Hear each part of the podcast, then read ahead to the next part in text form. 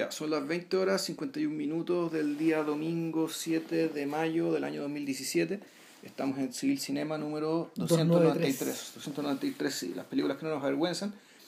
Y esta semana eh, vamos a hablar de. eh, bueno, al menos yo vi cuatro películas de este caballero, Ramírez ha visto más. Pero yo creo que nos vamos a centrar en una o en dos. O sea, ¿Cómo la ves tú? Sí, no, yo creo que es que claramente son dos. Son dos, ya. Sí, claramente son dos. Eh, Arnaud Desplechin, o Desplechin, Creo que es Depression. es Desplechin. O sea, ese no se pronuncia. Sí, la verdad es, muda. A ver, bueno, yo tuve la oportunidad de conversar con Desplechin, eh, el archivo y la entrevista de, de la larga conversación, porque estuvimos como una hora charlando, está al completo en civilcinema.cl, por si la quieren buscar. Yo creo que puede ser una, un buena, una buena introducción a, al personaje antes de escuchar el podcast, incluso y antes de ver las películas. Eh, el, el tema con Desplechin es que, eh, a ver, para todos nuestros efectos viene a ser un personaje, eh, y, y por, por autodefinición también, viene a ser un personaje curioso dentro de la, de la estructura del cine francés. ¿A qué me refiero? Era curioso, minoritario y, y marginal en, su- en sus propias En palabras. sus propias palabras. Y ahora, en la realidad no es tan así. O sea, cuando habla de marginal, Pero- no, no, claro, no es que haga películas a puras dos chauches, que esté en la cuerera, ¿cachai? lo que se No. entiende por marginalidad, pero sí es que eh, lo que él hace, aparentemente no lo hace casi nadie más. Claro. O sea, que las grandes corrientes, ya sea por el lado comercial, ya sea por el lado de cine, entre comillas, arte, ¿cachai? Ninguna, ni- por ninguno de los dos lados, ¿cachai? Eh, se parecen a lo que él hace. Claro, lo que pasa es que eh, el, el agua ha pasado por todos lados y eh, tal como se predecía de alguna forma eh, cuando, cuando Luc Besson eh, filmó su quinto elemento ya hace 20 años, cuando este Juan finalmente da el paso nomás. O sea, porque, porque Besson, yo no sé si da para podcast, pero No, da, da no, como, no, no, pero, va pa- pero- sí da como para hablar de, de por, de por qué un tipo como este tiene tan- tal nivel de importancia. Besson y de alguna manera Jean-Pierre Jeunet han sido dos realizadores que apelaron, por ejemplo, a- al kitsch, a la fantasía, a la relación con otras cinematografías, específicamente con la estadounidense. Eh, son tipos que comprendieron que, que el terreno que tenían que pisar era híbrido. Era un terreno donde el cine francés se acercaba al cine americano, no de la forma en que los jóvenes de la Nouvelle Vague lo habían, lo habían planteado eh, a finales de los años 50, eh, con la teoría del autor, a mediados de los 50 en realidad, sino que el acercamiento de él es a través de las estructuras comerciales. Entonces, eh, Besson rápidamente...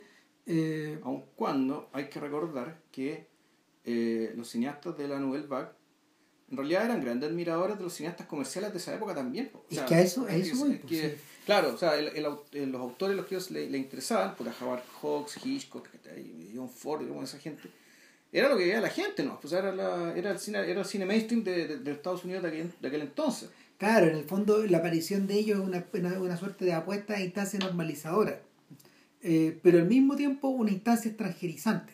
Si ese, ese es el fondo, ese es el fondo de la discusión que el cine francés ha tenido desde finales de la Segunda Guerra Mundial. ¿Cuánto nos dejamos influenciar por estos gallos? Mm. ¿Cuánto nos importan estos gallos también? Y, y lo que y lo que fue sucediendo es que paulatinamente este combate no se trasladó, eh, a ver, este combate no se trasladó precisamente a la calidad de los contenidos, sino que a la espectacularidad de los contenidos. Entonces, eh, en esa, en, en esa suerte de guerra mundial donde muchos jóvenes quedan atrapados y, y, y, y un poco eh, combinados a, a seguir lo que Besón propone, que es una suerte de fusión. Eh, Besón es un gran fanático del cómic, lo es, aunque en realidad su, vers- su, su, su- todas sus películas basadas en cómics sean unas atrocidades. No sé cómo habrá salido Valerian, pero sé que está apostando hasta el cogote. Iba a ser, iba a ser corto maltés, creo, ¿no? Sí, me imagino. Y por suerte no lo hizo, sí. Entonces, oh, pero sí hizo Adel Blancet, hizo toda esa weá, pues. weón. Uy, sí, yo creo que aguanté 15 minutos de Albron Pobre Sí. Vilches, que admira tanto a Ana Tardí y al personaje. Sí, claro. Entonces, eh, eh,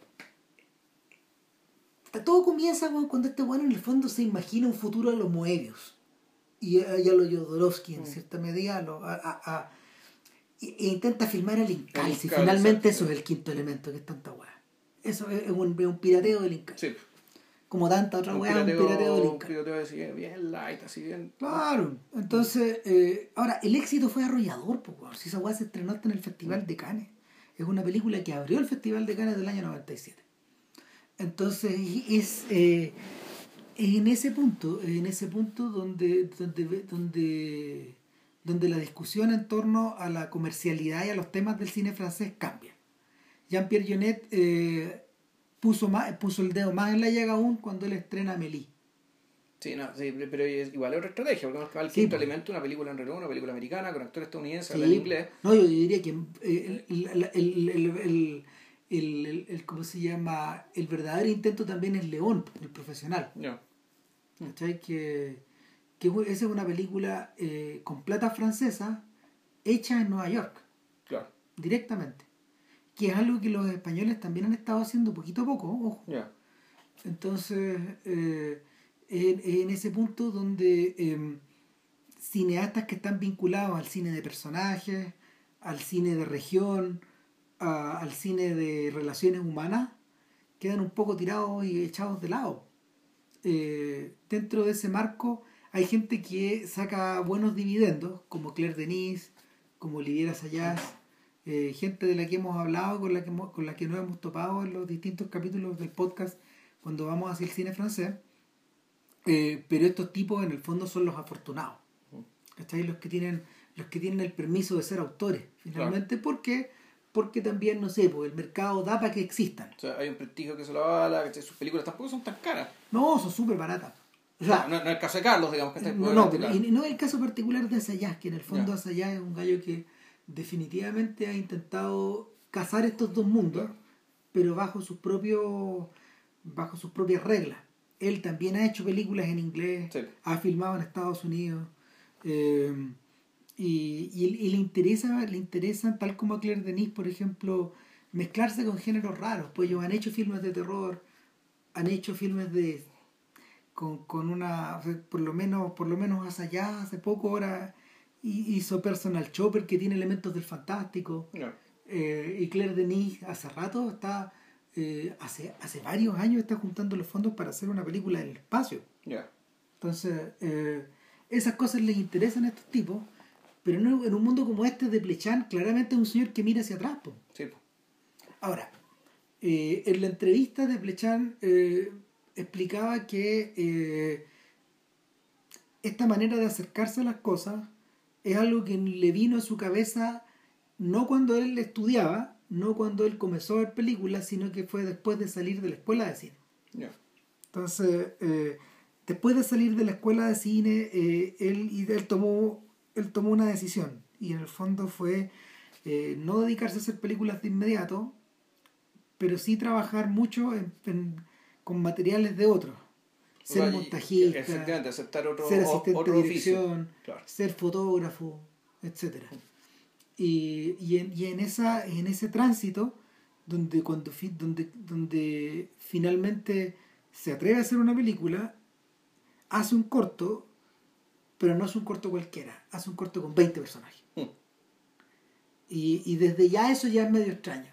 El, el tipo dice que eh, no sé pues su gran momento de, eure- de eureka le viene después de asistir a una función de el- de los 400 golpes de Truffaut y, y, y- y explica que eh, a la salida eh, eh, le parecía tener claro qué quería hacer, por qué lo quería hacer y, y, y la forma en la que él quería, la forma de la cual, eh, a la cual él quería acercarse a hacer cine, pero es algo que es un tránsito que le tomó como 10 años. Y es por eso que como talento realmente florece en el albor del siglo, con Esther Mm. Kahn, que curiosamente es una película en inglés, pues no un, no es un filme francés, no es un filme en francés, es un filme de hecho rodado en Londres. Claro, pero rodado, pero un, un filme se nota hecho con dos chauchas, o sea, de hecho es un filme de época que se, se nota mucho la reducción de costos en términos de que casi no hay efectos especiales, No. sino que es un- pare- parece un filme muy constreñido a aquellos lugares de Londres que eh, podrían semejar al Londres en el que transcurre la época, en que, transcurre la película. Que estamos hablando esto del cambio de siglo, del 19 al 20. Claro, metido en la historia, bueno, no, es, sobre Esther no es este podcast, pero contado muy en breve, es la historia de una chica, de una adolescente que va madurando y que ella está inserta, ella, su familia es judía. Claro. Y ella está inserta en el mundo de la operación textil todos los miembros de la familia circulan un poco en torno al tema. Exacto. Y sin embargo... Eh, al punto que ninguno, creo que ella, puta, Esther Khan, eh, no alcanza a tener educación formal. No. Entonces, porque estaba absolutamente absorbida por el trabajo. Eh, y bueno, y Esther Khan en realidad es, él es un artista adolescente. Claro, porque, porque, porque en el fondo asistimos a la formación o, la, o, la, o, la, o al nacimiento de un artista o de una sensibilidad artística. Claro, desde, claro, y desde un periodo particular, ¿sabes? desde la adolescencia, no, no, en la infancia, sino que es la adolescencia, y una adolescencia muy, muy, muy, muy, muy veloz, muy, muy rápida, como crecía la gente en aquel entonces. Claro. Eh, y, y, uno podría, en fondo, comparar esta película con, con, realidad con los 400 golpes, que si bien los 400 golpes no, no se trata, no, no, no, trata sobre un artista, pero es un niño que en cierta medida encuentra su destino. Sí. O encuentra encuentra algo que le, que le indica qué tipo de persona quiere ser. Y eso yo creo que es el claro. es, el, es la interpretación.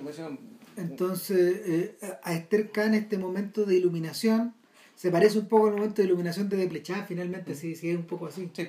Eh, eh, le viene cuando ella asiste con un chico que como es que una especie de novio, una cosa así, asiste al teatro pero ella claro. pero ella rápidamente se olvida de, la pareja con la que, que le llevó porque se concentra y se vuelca en lo que está sucediendo en el escenario. Se magnetiza de alguna forma. Entonces, en ese momento donde ella de alguna forma toma la decisión de actuar arriba de de las tablas. Pero es muy raro porque se magnetiza no como un espectador normal. No, eh, Se magnetiza como, me imagino como, se, como una persona que quiere ser artista, bueno, se magnetiza viéndose a ella misma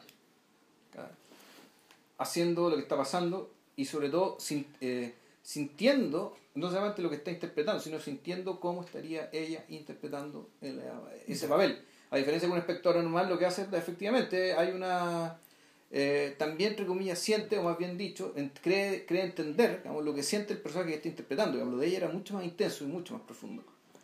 hay un tema ahí con la mediación, finalmente, que, que para Esther Khan, al contrario de lo que le sucede a los otros personajes del filme, a los tipos que también frecuentan estos teatros, porque finalmente esto era entretención popular, entonces, eh, al, revés de lo que le sucede a ellos, para ella es una para, ella una experiencia trascendental, en el sentido emersoniano de la palabra. Claro, y, y, y fíjate, bien recalco de su vocación, porque si uno, si, si se acuerda de la escena, el teatro que iban de partida era un teatro en Yiddish. Sí. Eh, y era un teatro, y era y la obra, era obras de un, y eran obras así medias, medias cómicas. Son como sainetes, ¿sí? son... Exactamente, son sainetes eh, deliberadamente sobreactuados, donde no donde tú no veías gran dramatismo ni, ni, ni, gran calidad interpretativa. No estaba viendo a ver a, a Eleonora Duce o a Sara, Sara, Bernard, digamos, no, no, no, no, es, ese calibre, sino que incluso en estas obras, eh, en estas obras ya más pequeñas, menos ambiciosas, en condiciones de minoría, porque es un teatro en Yiddish. Estaban hablando un idioma que era, era Yiddish, eso que estaban hablando ahí. Eh, esta, esta, niñita, la, la, esta, adolescente, ya tenemos 13, 14 años, eh, la, la, experiencia le vuela a la cabeza. El, yo siento que esto debe ser medio similar a lo que le ocurre, por ejemplo, a, alguien como Bergman, o a, que, que, o alguien como Proust, o alguien como, o alguien como el joven Joyce o, o alguien como, sobre todo alguien como Orson Welles, en referencia a la experiencia teatral. No hay que olvidar que Welles salió del colegio y se fue a Irlanda a actuar, así, cara raja, con experiencia en obras colegiales. Este cabro chico aprovechó de que había madurado, su cuerpo había, había, se había desarrollado antes, un sujeto más o menos grandote, bueno, o sea, inspiraba cierto respeto y, y, no, no, andaba conmigo por la calle y finalmente él se fue haciendo un adolescente. O sea, no, no esperó ir al colegio, no esperó ir a nada, de manera que a los 18 años ya era un veterano del circuito. Yeah, Claro, es un, poco, es un poco también lo que le pasa a Chaplin. Mm. Finalmente que a los 18 años ese cabro también era un veterano. Un veterano, claro. Eh, eh, o, a Jerry Lewis, por ejemplo. Que para él nunca, para Lewis nunca hubo opción. Eso es más, eso es más tremendo todavía. No, y para Chaplin tampoco. No, no, nunca hubo opción. No, son personas que no tuvieron no tuvieron otro, otro, otros niveles de estímulo o otras formas de trabajar. Es un poco lo que pasó con Steven Sondheim, que, que, que su pasión por la música bueno, aprovechó que tenía de vecino Oscar Hammerstein y, y aprovechó el cariño que el viejo le tenía y, y de alguna forma fue adoptado y, y, el viejo le dio unas tareas que le tomaron hacer como 10 años. Pero esa fue su universidad, resolver los problemas que Hammerstein le planteó en unas vacaciones. ¿Cachai? era, ponte tú, era como, eh, algunos de esos eran, escoge una obra que te guste y escribe una versión de esa obra. Escoge una obra que te guste, que no te guste, y escribe otra versión de esa obra. Y, y, y, esos eran los como eran como las tareas que le iban del viejo claro o sea y hasta la, la, última la última era eh, evidentemente crear una obra y eh, crear crear una obra basada en algo y luego era crear una obra hecha por ti. Claro esos eran básicamente como los desafíos que le puso Hammerstein a, a, Sondheim. En el fondo eh, en el fondo lo que le ocurre a Esther Kahn y lo que le ocurre un poco a a Desplechin finalmente eh, es como a ver esto es interesante no tiene que ver con la sacralidad del arte como hay gente que lo entiende sino que tiene que ver con la idea de una suerte de vocación que es irrenunciable Claro, ahora la vocación eh, se puede interpretar sagradamente, en el sentido que, claro, efectivamente la vocación es una es algo eh, impuesto por la divinidad, es decir, la divinidad es la que te dice, digamos, claro. y la medida que por lo tanto, y, las musas. O, sea, o, las musas, o sea, puede ser la divinidad, porque cristianamente, digamos, desde el cristianismo también la vocación tiene un sentido, digamos, decir, cuál es la misión que Dios te puso en el mundo. Y claro, más allá seamos creyentes o no, el, ese tipo de llamado, eh, o mejor dicho, a veces es, eh, pensémoslo al revés, eh, a veces este llamado es tan fuerte y es tan claro, es tan diáfano, que la única explicación que se le ha dado durante muchos años a esto es darle la explicación religiosa, es decir, él tiene que ser esto, porque, y no hay otra explicación posible, que claro, porque, Dios, se lo ordenó, o porque las musas se lo soplaron en el oído. Ahora, eh, ¿qué cosas son notables de Esther Uno, esta es una película que, fíjate que me acordó un poco la vida de él, porque es una película que descansa mucho en el rostro. Sí, descansa mucho en el seguimiento y en la en, en que la en que la, experiencia y este, este tráfago, este, este tráfago de cosas, que pues, son hartas cosas que pasan eh, de partida bien, bien feroz, digamos, desde ser una niñita eh, una, una muchacha judía cualquiera que está ahí bordando o tejiendo o cosiendo digamos, la, en la tienda de su abuelo a ser una gran estrella del teatro. Eh, esto pasa en muy poco tiempo y ese y, y, la, la, la, película descansa en hacer el seguimiento de este proceso digamos que está a partir usando el, usando como mapa el rostro de Esther que es eh, Rain Phoenix. Rain Phoenix Summer. Summer Phoenix. Summer sí Summer. Sí Summer Phoenix el de Plechan me decía que en el fondo eh, era, era, era, curioso el proceso porque primero que nada Summer Phoenix no es una niña que sepa mucho del... no es una actriz primero que nada y no continuó siendo actriz. Ella no está metida en el negocio. Ella es de la familia de los Phoenix, de, hermana de Joaquín y de River. Cada vez la más pequeña, entiendo. Y que, está, que estuvo metida en este juego.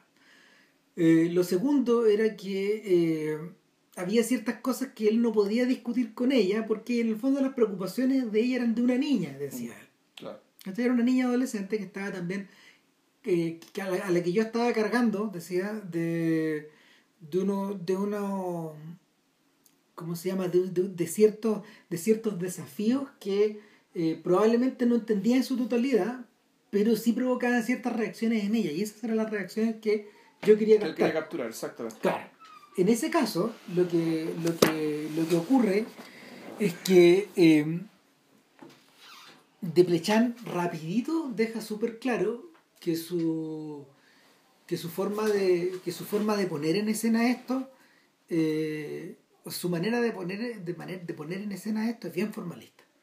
Yo le pregunté eh, si en la escena de Esther Kahn con Ian Holm que es como que un actor eh, que representa a un actor en la obra perdón en la película y que se convierte en, su, mentor, claro. yo le pregunté por después del ensayo y él me dijo, obvio que tiene relación, po, porque hay una escena que es clave en la película donde Holmes y ella están en un entablado, están arriba, de, arriba del escenario en una, y hay una mesa y hay una silla. Pero eso es Bergman, eso es Lena Olin con Erland Josephson eh, haciendo después del ensayo, que precisamente precisamente una suerte como de comentario sobre el teatro después de una es una película para la tele mm. Eh, justo un poco tiempo después de que, de que Bergman termina de eh, filmar Fanny y Alexander entonces dice obviamente si este, ese, ese, es uno de los puntos de partida de esta mm. ahora bien ahora una cosa que no conversaste con Deplechan es que en realidad toda la escena de qué pasa con el estreno de la obra. Y en el fondo eso también es un, comentario, una reversión de, de Opening Night. Mm, interesante. Porque, claro, Opening Night con lo que trabaja precisamente Opening Night, y lo que yo recuerdo, que es una, de las películas favoritas de Casabets, que es una película que en el fondo te, te tiene te tiene con la neura que está ahí a mí, o sea, es como tú sufrís tanto como el productor de una obra que está a punto de caerse, que está por las veleidades, digamos, de la actriz protagonista, de Gina Rowlands, que hace de una actriz que está absolutamente demente o al filo de la demencia, y que en el fondo la, la, la, tesis de la película es que la, la energía teatral es una energía que depende eh, y, que se, y que se mantiene, se sostiene sobre la energía de las personas que están ahí, y con las vidas y con sus características humanas. Y esas características humanas pueden ser un gran activo para la obra, pero también pueden ser la fuente del desastre. Entonces, el Opening Night de lo que uno ve es básicamente el personaje de John Cassavetes eh, tratando de gestionar, manipular y conducir las energías de esta mujer, que básicamente es su pareja. Eh, que están al borde del caos. Y que están en la, están, están en, en, la, en la noche de estreno de una obra. Entonces, efectivamente, la cuestión es un caos permanente. es, caminar al filo de la navaja eh, durante, durante toda la película. Y, en la, y lo que pasa acá es más o menos lo mismo. Funciona más o menos igual. El efecto es igual.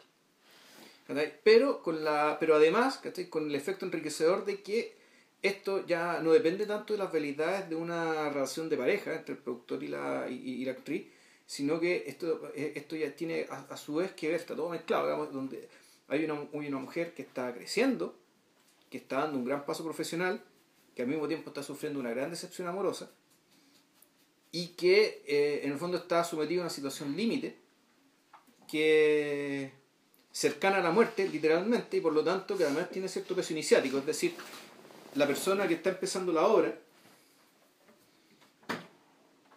no va a ser la misma persona que la va a terminar.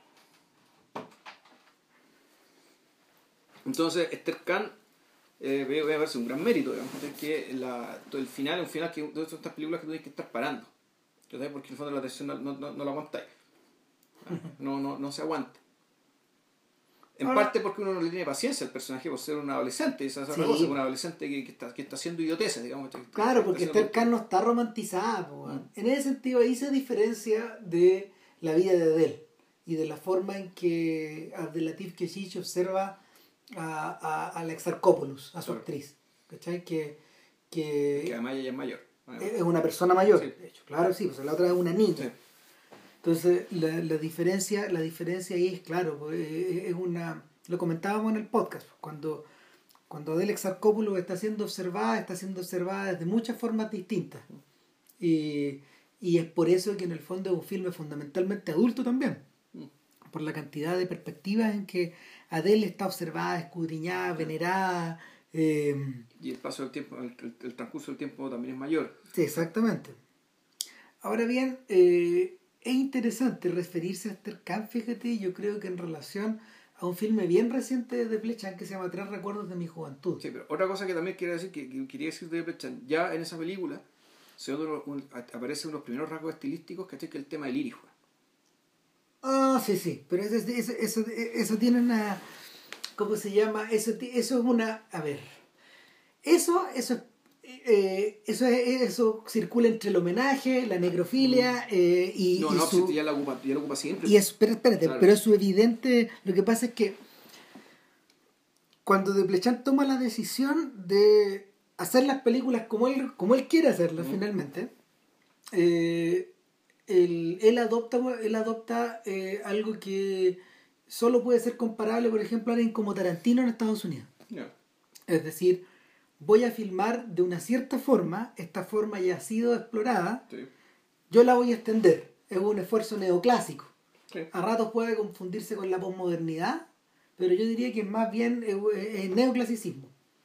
En este caso, y él lo discute en la entrevista, eh, Desplechin dice que eh, cuando él comienza a hacer películas, eh, la generación de Truffaut, de Godard, de Rivet, de la banda de los cuatro, eh, de Cayer du Cinema, del mundo de André Bazin, está muy desprestigiada. Mm. Está desprestigiada en parte porque es un poco lo que, lo que ocurre con la Nouvelle Vague es que en el fondo sus vidas sus vidas sus vidas cinematográficas fueron extremadamente largas. Mm. Probablemente es la primera generación de cineastas en la historia que pudo filmar eh, en, un arco tan largo, en un arco tan, tan extenso. Claro, sin contar a Manuel. Y, claro, y de una manera tan intensa. Claro, porque de Oliveira es un caso aislado. Pero estamos hablando en el caso de, en el caso de Truffaut, eh, a ver, eh, de, de Godard y esta gente son personajes que partieron haciendo sus cortos a mediados de los 50 y Godard todavía está filmando el, único de los que han quedando es Godard. Godard no Todos los demás murieron. Todos los demás están muertos. Ya. Eh, pero filmaron, salvo en el caso de Truffaut, que murió en forma prematura, muy joven, eh, todos filmaron hasta, hasta una edad muy avanzada. Sí. Hasta que el cuerpo les dio. Entonces, eh, en el tránsito, en, en el tránsito de, de los 80 a los 90, que esa, esa, toda esa generación queda sometida a una fuerte crítica. Eh, sobre todo porque ellos ya van en su tercera vuelta. Mm. Y, y, en cierta medida em, son muy pocos los cineastas que se... son a ver, tal como la Nouvelle Vague lo hizo respecto del cinema de papá, es, mm. decir, de la, de la generación de cineastas franceses que filmaban en formato comercial en los 50, eh, los cineastas de los 80 y los 90 también los miraron en el fondo como si fueran el enemigo. El cinema de papá. Claro, era el cinema de papá, el nuevo cinema. El nuevo claro. claro, pero son re pocos los tipos que expandieron ese, ese lenguaje. Yo diría que la gran figura solitaria ahí eh, es, eh, Alex, perdón, es como se llama. Ah, ¿cómo se llama este gallo? el de los amantes de Pont Neuf y de Leo, Leo Cagax. Leo Cagax es un gallo que filma abiertamente así, mirando hacia allá. Eh, pero eh, eh, en, una clave que es distinta a la de estos tipos. sí. No, sí, es distinta. Pero cuando uno ve, ponte tú, Malasacre y todas esas películas antiguas, no estoy hablando de la última. La última, la última le debe más a David Lynch, a Guy Madina, a otra gente que... Claro, yo vi por la ex que también que era como las pelotas por la Sí, no, si este weón tiene películas como las pelotas, o sea, es un weón de podcast, pero tiene filmes como las pelotas. No, y la otra era, ¿cómo se llama? La de, los, la de los autos. Claro. Ah, a mí, a mí me gustó esa película, a Bill no le gustó nada. No, no, es que, no es que me desagradó, pero puta. Bueno, ya. El, el, punto es que, el punto es que eh, en ese eh, Kagax, claro, Kagax, que es de la generación de Claire Denis, es un tipo que no, no piensa como Claire Denis por ejemplo. Mira, mira hacia atrás. De Plechan es más joven que ellos, es 10 años más joven. Es un señor que hace poco superó los 50 años. Entonces, eh, para que un tipo como él estuviera filmando mira, en, dirección a la, a la Nouvelle Vague, eso ya es raro. Claro. Eh, y él, él, filma, él filma en dirección a la Nouvelle Vague de la misma forma en que filma en dirección al cine americano y con mucha admiración a Casabet, con mucha admiración a Altman, a Hitchcock, perdón, a, a, Tarantino, a, a, toda esta gente de los 80 y los 90. Eh, a Scorsese, a De Palma. Entonces, eh, es de ahí donde recoge los iris, es de ahí donde recoge los cortes, su, manera, su manera de editar, donde recoge esta afición por elenco gigantesco o, o, por, o por historias cargadas de contradicciones también. No, o realmente quebrarte el relato que estás haciendo que, la, que, que, que, un, personaje le habla a la cámara. Entonces tú decís, ya, bueno, que esto aquí es un documental, aquí es una película dentro de una película, ¿cachai? Ah, y está, se está leyendo una carta, Claro. Claro, el, esos son recursos de la Nouvelle Vague. Mm, sí. gente que gente que, rompe la cuarta pared y habla directo a la cámara, se tomas frontales. Eh, en cierta medida, yo creo que lo que más hereda de Plechán de la Nouvelle Vague es su cinefilia, su profunda cinefilia. bueno, y además yo creo que es una, una cinefilia que se toma con un cierto espíritu medio juguetón. Sí. ¿Cachai? Como que te tomas libertades, pero claro, que no son libertades per se. Claramente que son libertades que, que, que te permiten, como decirle, agregarle más agregarle más mirada al asunto, agregarle otras, otras formas de, de otras formas de, exponerte, ¿cachai? Lo que te quieren contar. Claro, porque, porque posterior a Esther Khan vienen, una, vienen un par de películas que en el fondo eh, eh, están habitadas por todos esos tics, y, que son Reyes y Reina y un cuento de Noel, un cuento de Navidad, y, y que comparten hartos rasgos comunes.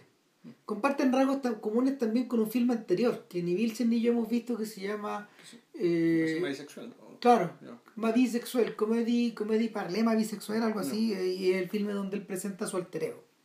Que es un filme de los 90 en realidad, y, por eso se nos escapa de lo que discutimos hoy día. Eh, pero pero el, ahí presenta a Matthew Malrick, que no era un actor, eh, uno de los grandes regalos que ha hecho de al mundo al cine mundial, digamos, aparte de sus películas, es este actor. Sí, porque Amalric era una persona que trabajaba detrás. Amalric era asistente director, él quería ser director, ha sido director de hecho. Sí, ha dirigido películas Claro, y la relación que Amalric tiene con Desplechin como dos adultos es similar a la relación que algunos directores de la Nouvelle Vague tuvieron con algunos, con, con, con ciertos actores. En particular con Jean-Pierre Léo Claro, pero con la diferencia que Leo con Truffaut eran, eran padre e hijo. Claro. Y aquí no, porque aquí decía el de Blechamp que no, en el fondo este propone es su hermano. O sea, eh, sí, es su hermano. Es su hermano. Son igual, es un igual. En el caso de Godard con Leo, eh, hermano mayor y hermano menor. Por ejemplo, la relación que ellos tienen, que tuvieron. Entonces, el, el, al tener un al tener un Jean-Pierre Leo particular, eh, de, encarnado en Amalric, de Plechan también mira hacia atrás. Exacto.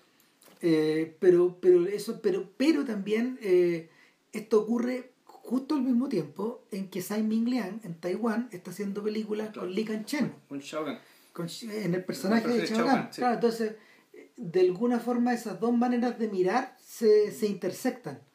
¿Qué es lo que pasa con la relación de Malric y, y de Plechan? Es muy similar, más similar que, que lo de Leo con Truffaut es, similar a lo de Simon Liang con Li Chen.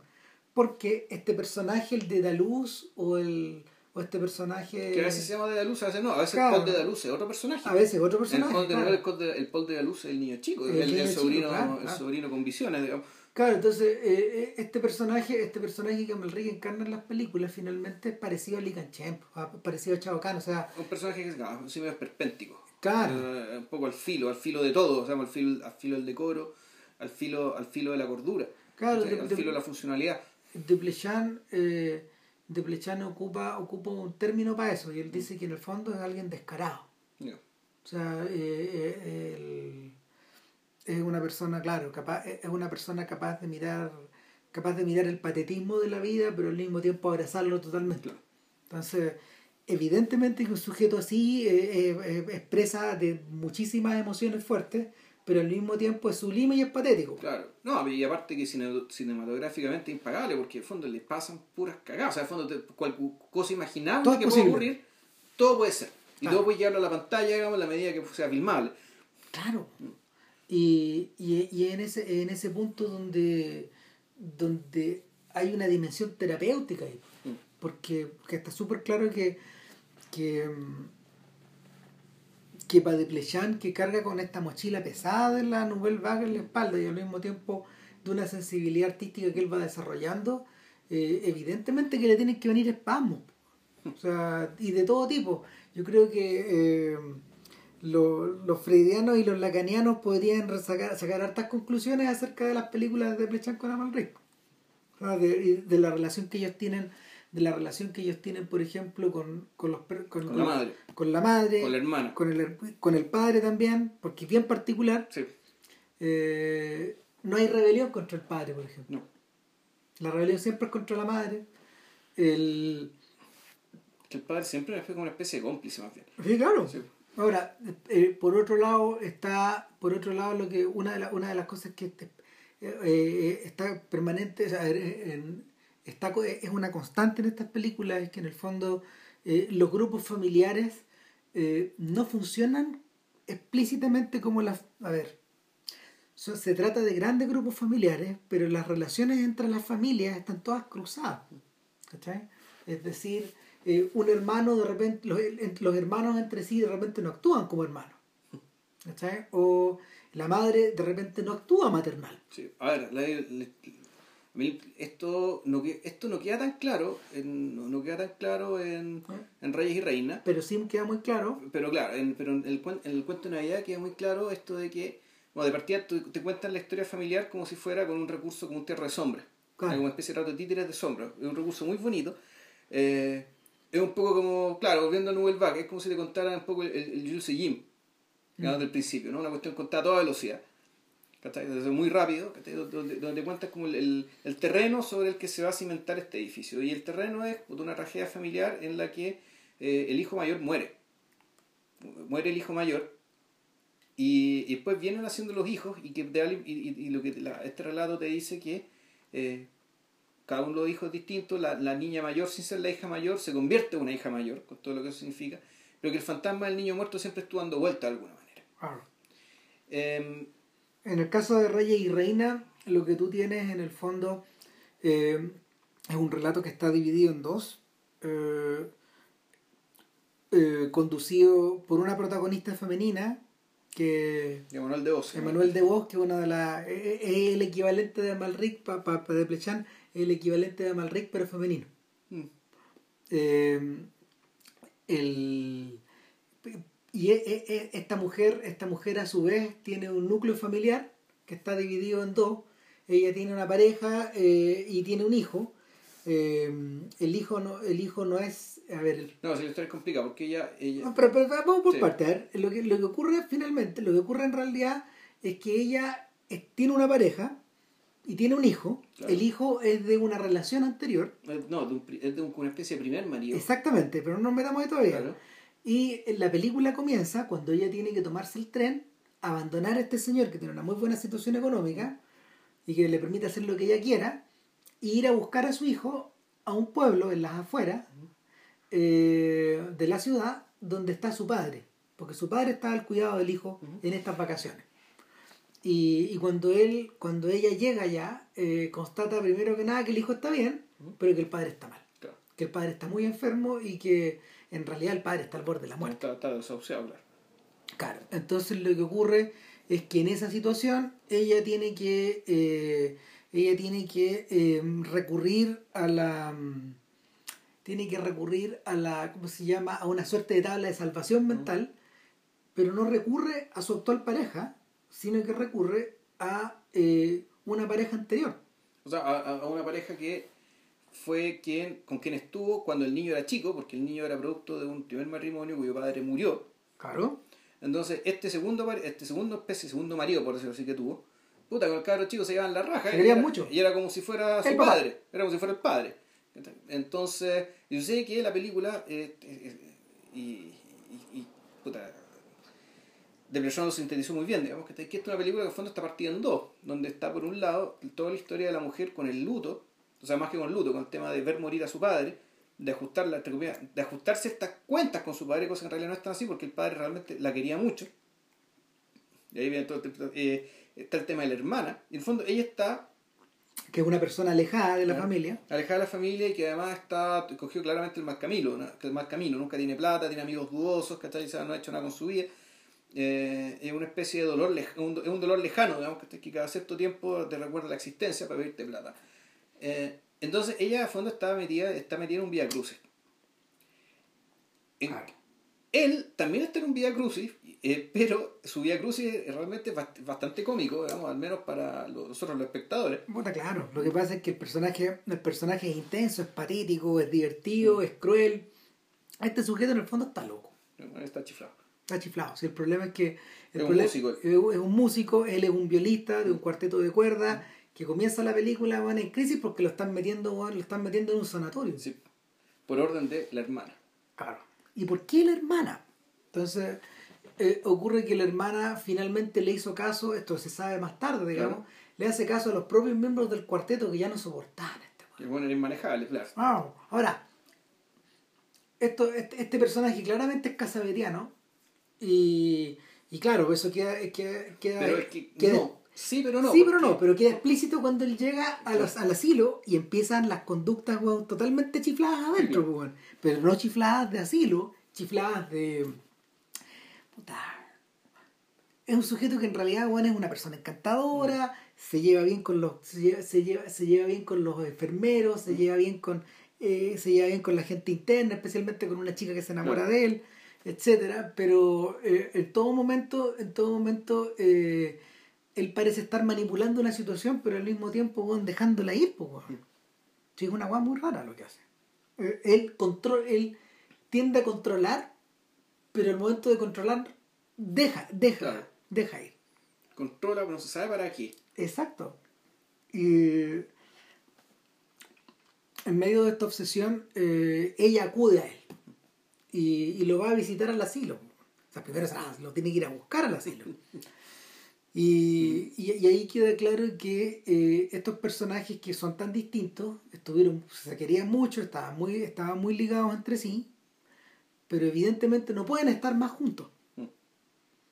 Y en medio de esas imposibilidades, y, y, y esa, y esa suerte como de imposibilidad que se dibuja ahí, de, de, de, de crear una historia tan laboriosa para que los dos personajes centrales se encuentren, se encuentran solo dos veces en la película, el medio y el final, para que estos personajes se encuentren, y, pero que no salga ningún fruto de ese encuentro, pues eso es muy de Plechanesco. Claro. Bueno, otra cosa también que te va a pensar el tema del título de la película, que eh, donde más de una vez se te hace, se juega con la idea esto de que en el fondo el personaje de vos es un personaje que está bien, le pasan todos estos desastres y todas estas tragedias, pero que es un personaje que al mismo tiempo, en cierto sentido, también manipula Totalmente. y también eh, construye una, una situación en la cual ella es una reina rodeada de reyes. ¿no? En el fondo es una, persona que necesita eh, congregar y tener gente, particularmente hombres, eh, está alrededor suyo. Sí, es una corte. En el fondo, exactamente. Esto, esto, esto es, una, es una corte y todo esto que pasa son la, la tragedia y la comedia, digamos, de lo que pasa en esta corte en torno a esta mujer que, en cierto sentido, y, y ahí está también, el, el- donde, eh, donde se vislumbra cierta excepcionalidad. Eh, Ella, en cierto sentido, en cierto sentido es algo, es, ex- tiene algo excepcional. Eh, y que y que en el caso del padre, además, bueno, hay, hay todo un tema al respecto que es muy importante, que el padre es una persona muy cultivada. Claro. El padre es un Sí. intelectual, es, un, es una persona que eh, no se dice explícitamente, pero aparentemente ha sido novelista, Ah, ensayista. Eh, es una persona respetada a nivel como de... mm, de la intelectualidad del país, digamos. Exactamente, entonces la muerte de él también es significativa y, y en estos momentos lo que el caballero está haciendo y dedicando sus últimas fuerzas con la morfina bueno, es a terminar un diario. Claro. Y, y lo que está encerrado en el diario eh, puta, no necesariamente bueno, está de acuerdo con lo que la reina piensa de su rey. Pues, bueno. En este caso su papá que la ha adorado desde pequeña bueno, sin ninguna, ¿cómo se llama? Sin, sin límite, Sin reserva, claro. sin reserva, toda su vida. Bueno, entonces, ahí, ahí- y ahí me queda la duda, digamos, si es que lo que escribe el padre al final, eso es esa carta final, es una carta, digamos, hecha en sus cabales o no. Eh, es que yo, yo creo que el... A ver. Ese también es un gesto casabetiano. Los personajes de Casabeta en, general, en ocasiones operan eh, de una manera totalmente previsible de acuerdo como a su locura, pero a veces operan contra personajes con, y, y expresan reacciones weón, que son totalmente No, salías de la nada. insólitas, claro. salidas de la nada.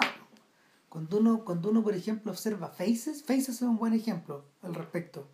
Eh, otro buen ejemplo es Torrentes de Amor. ¿cachai? Que son personajes que en el fondo sí, pues su nivel su nivel de chifladura bueno, los lleva a la inconsistencia brutal. Y, y sin embargo, en, en esa inconsistencia expresan, eh, expresan una emoción humana, expresan cercanía, expresan empatía, eh, son realmente quienes son, quienes desean ser, finalmente. Entonces, eh, es profundamente irónico. Y, y, lo que ocurre, lo que ocurre en este caso en particular es que una vez que él ya está en fase terminal total, sus últimas energías son dedicadas a escribir una carta donde a la hija se le reprocha de una manera atroz. Todo lo que ella eh, todo lo a ver muchas de las conductas que ella tuvo en la vida y sobre todo eh, el episodio hay, hay, hay, un, hay un episodio de carácter criminal en la, en la película que, que no les podemos contar de hecho que no porque no porque oculte algo sino que porque es precisamente el gatillo que mueve al papá a escribir esto.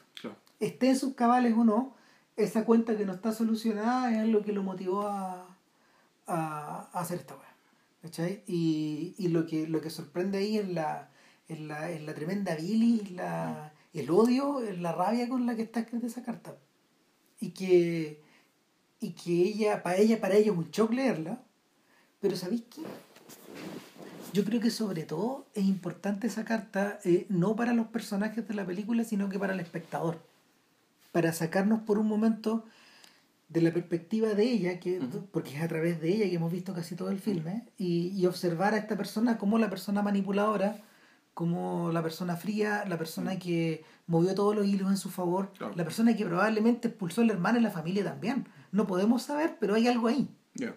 Eh, y, y eso es algo, eso es algo que, que De Plechan eh, expresa súper bien.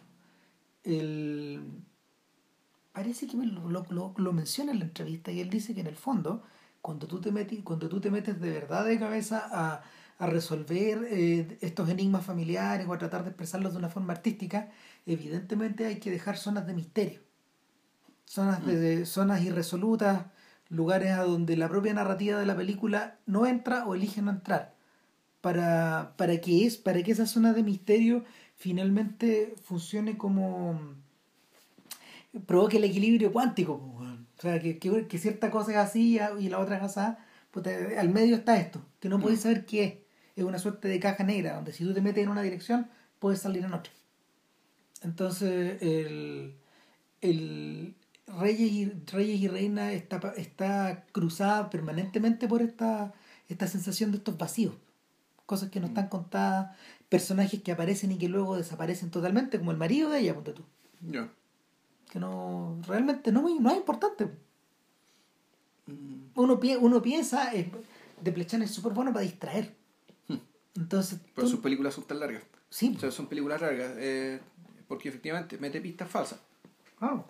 Y las sigue, y, y, te, invita a seguirlas, ¿cachai?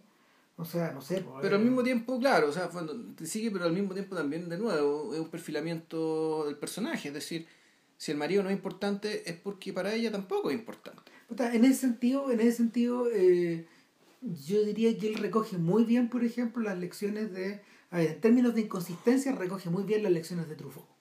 Que a Truffaut le encantaban estos personajes así.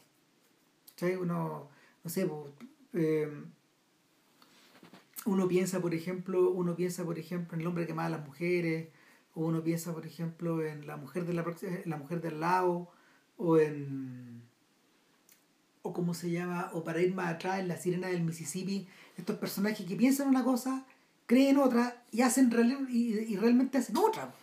Tres weas distintas. Entonces, eso, eso está muy bien asimilado. Eh, en términos de duración, puta, recoge la, herencia de Rivet. Que claro, que para Rivet, las distracciones también son esencial parte de la, de la construcción de una película, o demorarse en cosas que parecieran no tener interés. Eh, en el... De hecho, si Reyes y Reinas no durara las 2 horas 30 o 2 horas 20 que tiene, 20 y tanto, no habría tiempo para que Amalric hiciera todas las locuras que necesita hacer para, pues, para explayarse. bueno. lo que pasa es que el, el, entrevista eh, de Prejean decía en realidad que eh, a él lo que le interesaba era que sumando eran como 50 minutos de, eh, de, de Amalric y su perfilamiento como el personaje caótico, divertido, digamos que es, y versus las cincuenta y tantos minutos, creo que un poco más en todo caso lo que se le dedica al personaje de voz, eh, y el contraste entre ambos, digamos, el, tono trágico digamos, de la historia de, la muerte del padre y, el, y, toda esta carta, esta bilis, en el fondo esta mirada hacia su propia vida de este personaje. versus la, los disparates de este otro personaje de mente, entonces sumas esas dos, eh, eh, tú sumas esas dos mitades y agregas el, tiempo que pasan juntos pensando en el niño. Y ahí se te da las 2 horas 20 películas más. Justo. Eh, en cualquier otra película el personaje de Amalric habría sido menor. Mm. Porque un americano se habría dedicado a, a, no sé, pues, a darle a una gran actriz el personaje de voz. No, claro, es que bueno, ahí, está complicado porque tú decís, se le dedicas mucho menos tiempo, pero ¿qué sentido tiene darle 15 minutos de comedia a este personaje? Eh, ninguno. Ninguno. O sea, claro. Eh, entonces, en ese orden de cosas eh, hay cierto hay cierta vocación por la arbitrariedad que para que para Deplechana es importante pues, ser arbitrario dejar la cagada. El, en la última la última escena la última escena de no, no a ver. Todo el, todo el, tramo final de Rey y Reina donde finalmente Malric se reúne con su hijo con el niño eh, y, y, uno, y uno cree que la película está construida un poco hacia allá porque a Malric de alguna manera lo va a adoptar o va a estar cerca de él, etcétera Bueno, la escena está, la escena está gastada para expresar justamente lo contrario. En principio, literalmente, literalmente lo contrario, pero para decirte en forma encubierta que sí, pues esto va a ser así. Pero él, él se deshace en, explicaciones para decirle que por qué no pueden estar juntos. Y al decir, al, al, deshacerse en explicaciones está dejando claro que el destino de ellos está, está unido para siempre. Sí, claro. Pero, pero es divertido porque el personaje agota todos los argumentos posibles para decirte que no. Claro, pero ahora, bueno, al, en esa escena, en esa escena final, que es un recorrido en un museo, digamos, como en la RT, como, esto de de que, una generación le trata de traspasar la siguiente no, no necesariamente la sabiduría del pasado, pero sí le quiere traspasar algo. O sea, hay, un, hay un tema de que, de que, yo le estoy legando algo, algo a alguien y en ese momento el personaje de Malric y se sale un poco de su papel. Claro. O sea, no es que el personaje recuperado la cordura, digamos, pero básicamente cuando, por decirlo así, su amor es más fuerte.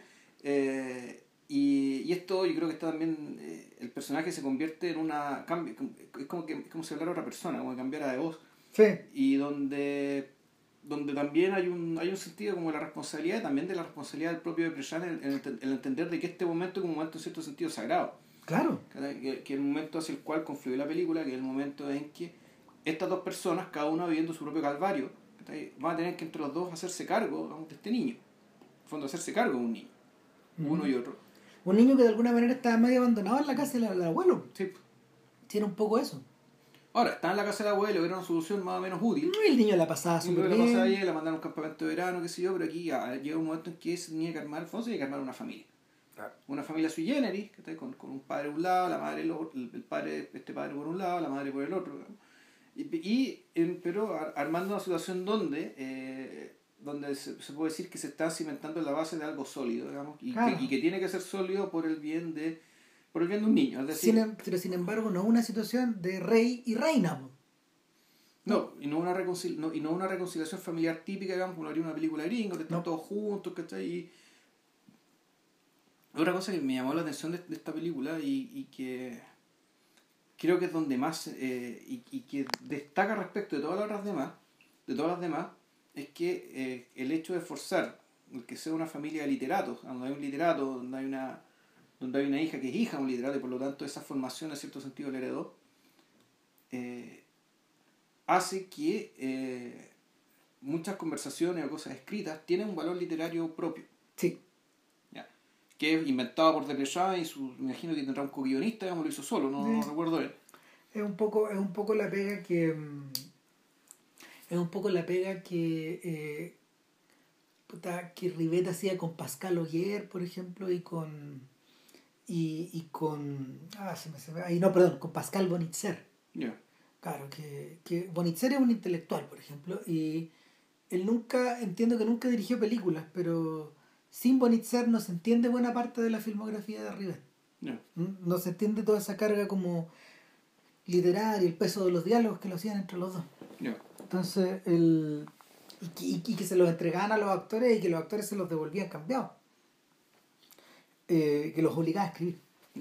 Y el, pareciera, pareciera ser que pareciera ser que eh, de Plechan, al contrario de otros cineastas, no tiene miedo a que, a que el peso de los diálogos en sus filmes combe la película, en cierta medida. Eh, yo le pregunté si había también una buena cantidad como de improvisación. Y, y en realidad como que la respuesta es media, la respuesta es media ambigua nomás, porque claramente hay momentos improvisados, pues, cuando Melrick se pega su rapeada, ponte tú y baila, man, y hace su break dance, man. Claro, esas weas están, esas weas están, eso proviene de la biografía de este weón.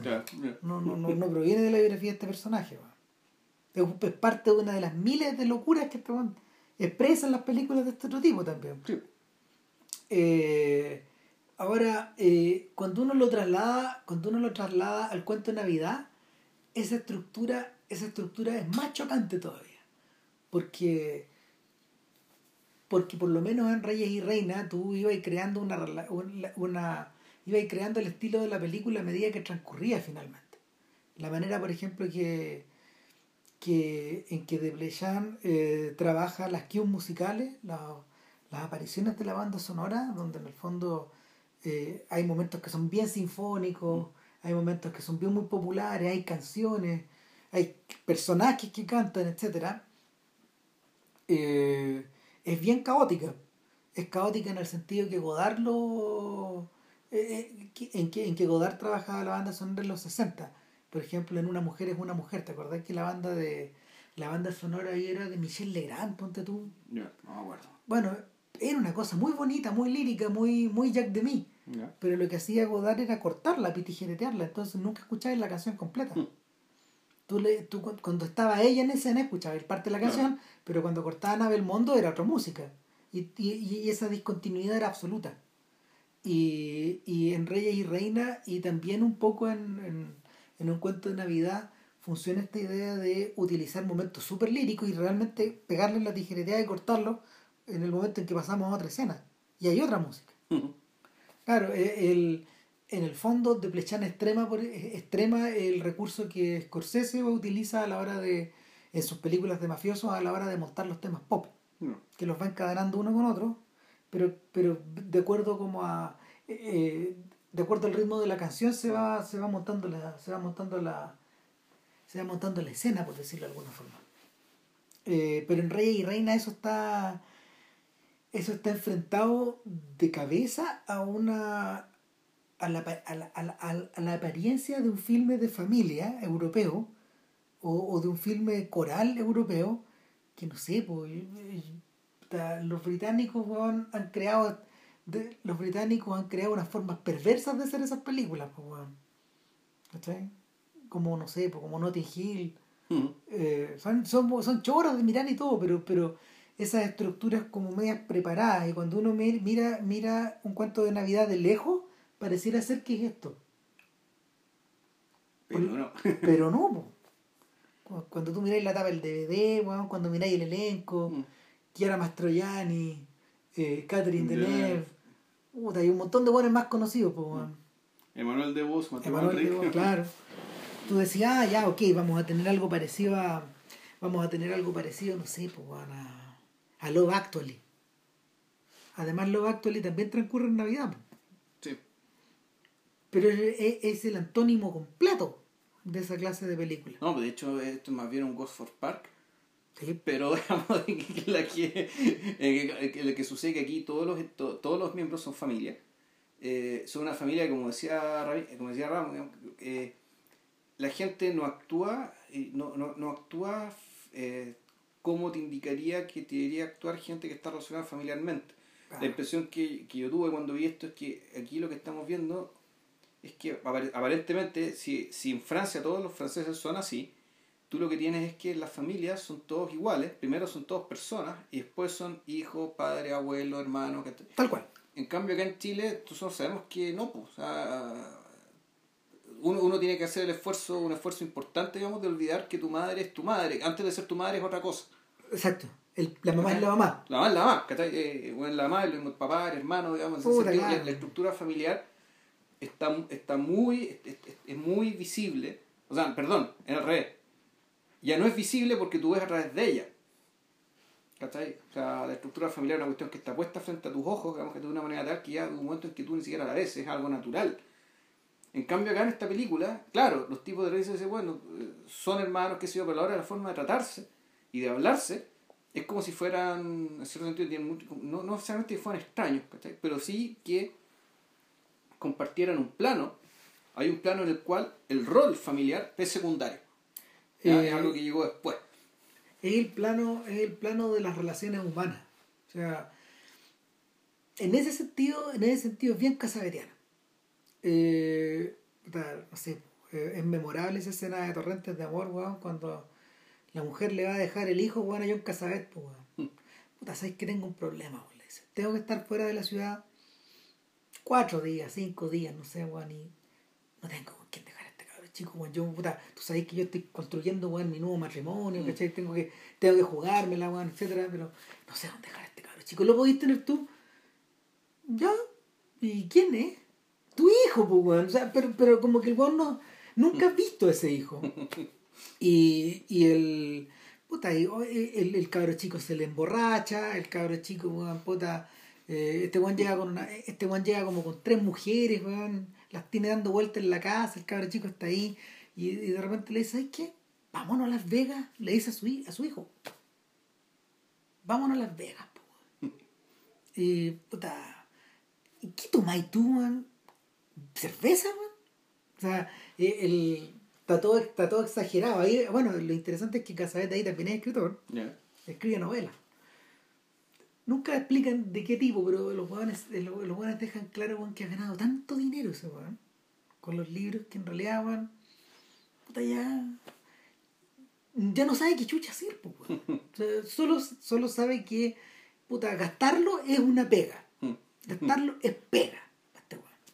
Entonces, eh, lo, lo dilapida como el demonio, weón. Y claro, se va con su hijo a Las Vegas, pero este se va, a, se va a jugar y deja el cabro chico encerrado, pues, entonces, el, en medio de toda esta locura, él no tiene idea de cómo relacionarse con un niño así. Es parecido a lo que le ocurre al personaje de Gloria en la película también.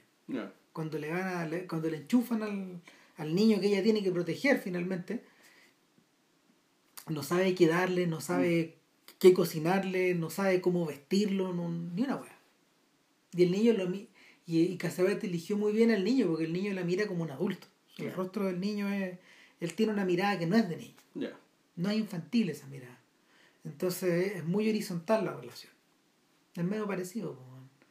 Y puta, el fondo de la situación en, en, cuanto a Navidad, weón, es que eh, a, esta, a esta Navidad en especial, weón, puta... Que esta familia que tiene, que, que han sobrevivido tres hijos, el mayor murió. Claro, esta familia tiene una crisis. Y la crisis es que la mamá... Que es Catherine Deneuve que, que, que, en, que en modo alguno es la matriarca, no es la matriarca acá, no, no hay matriarca ni patriarca, no, no, no. Esta señora, en el fondo, eh, necesita un trasplante de médula urgente. Y la hija, que es una devota de su madre, para estos, para estos efectos, y que ella le refriega en la cara a la gente que ha sufrido por ser devota, claro, eso ya no es tan de hijo. Pero, pero, pero, se lo refriega de una manera como o tal vez sí, no sé. Pero en fin, el, el punto es que ella no es compatible. Sin embargo, su hijo, que es bipolar, Paul de Daluz, Paul de Daluz. que está totalmente loco, o que está empezando a caer en la espiral de la locura, eh, no sé, un niño que está mirando la tele, weón, tuerce la mirada y un lobo. un lobo dentro de la casa. Ponte Claro. En un momento, en ese es un momento tarkovskiano, weón. Eh, y el, lo que está viendo, de hecho, es una película, es una película francesa de los 30, donde. no me acuerdo si la otra vez la averiguó el título. ¿De la francesa la película? Sí, sí, francesa. Sí. Pero es una película del género fantástico. Ya. En fin, eh, una posibilidad es que lo aporte él, pero también eh, entra a tallar el hermano que está lejos, a Malric Claro, como se llama Henry, George, no me acuerdo. Y que, claro, ¿y por qué está lejos? Porque el buen tenía una deuda de plata. Con su hermana. No, es una deuda con el fisco. Eso. Y, gigantesca. Y para que el buen no cayera preso, la hermana puso la plata pagó la deuda, pero, exigió que no volver nunca, no volver a ver nunca más a su hermano. No quiero volver a ver. O sea, exilió al hermano de la familia. Bueno, con plata. Mm. Compró el exilio del hermano con la familia. ¿Por qué? Puta, porque el hermano era mal rico. Bueno, era un buen irresponsable que se gastaba toda la plata. Era supuestamente un director de teatro, creo. Ponte tú, Una cosa así. Eh, o, dramaturgo y le daba plata a todo el mundo. Era un desastre. Y, entonces, y, y, entonces consideraba banal, irresponsable, que una peste. Pum, para afuera. Entonces, esta familia que ya había perdido un hijo. Ahora había perdido otro, digamos, por el exilio de plata. Y estaba un tercer hijo. Que es el menor.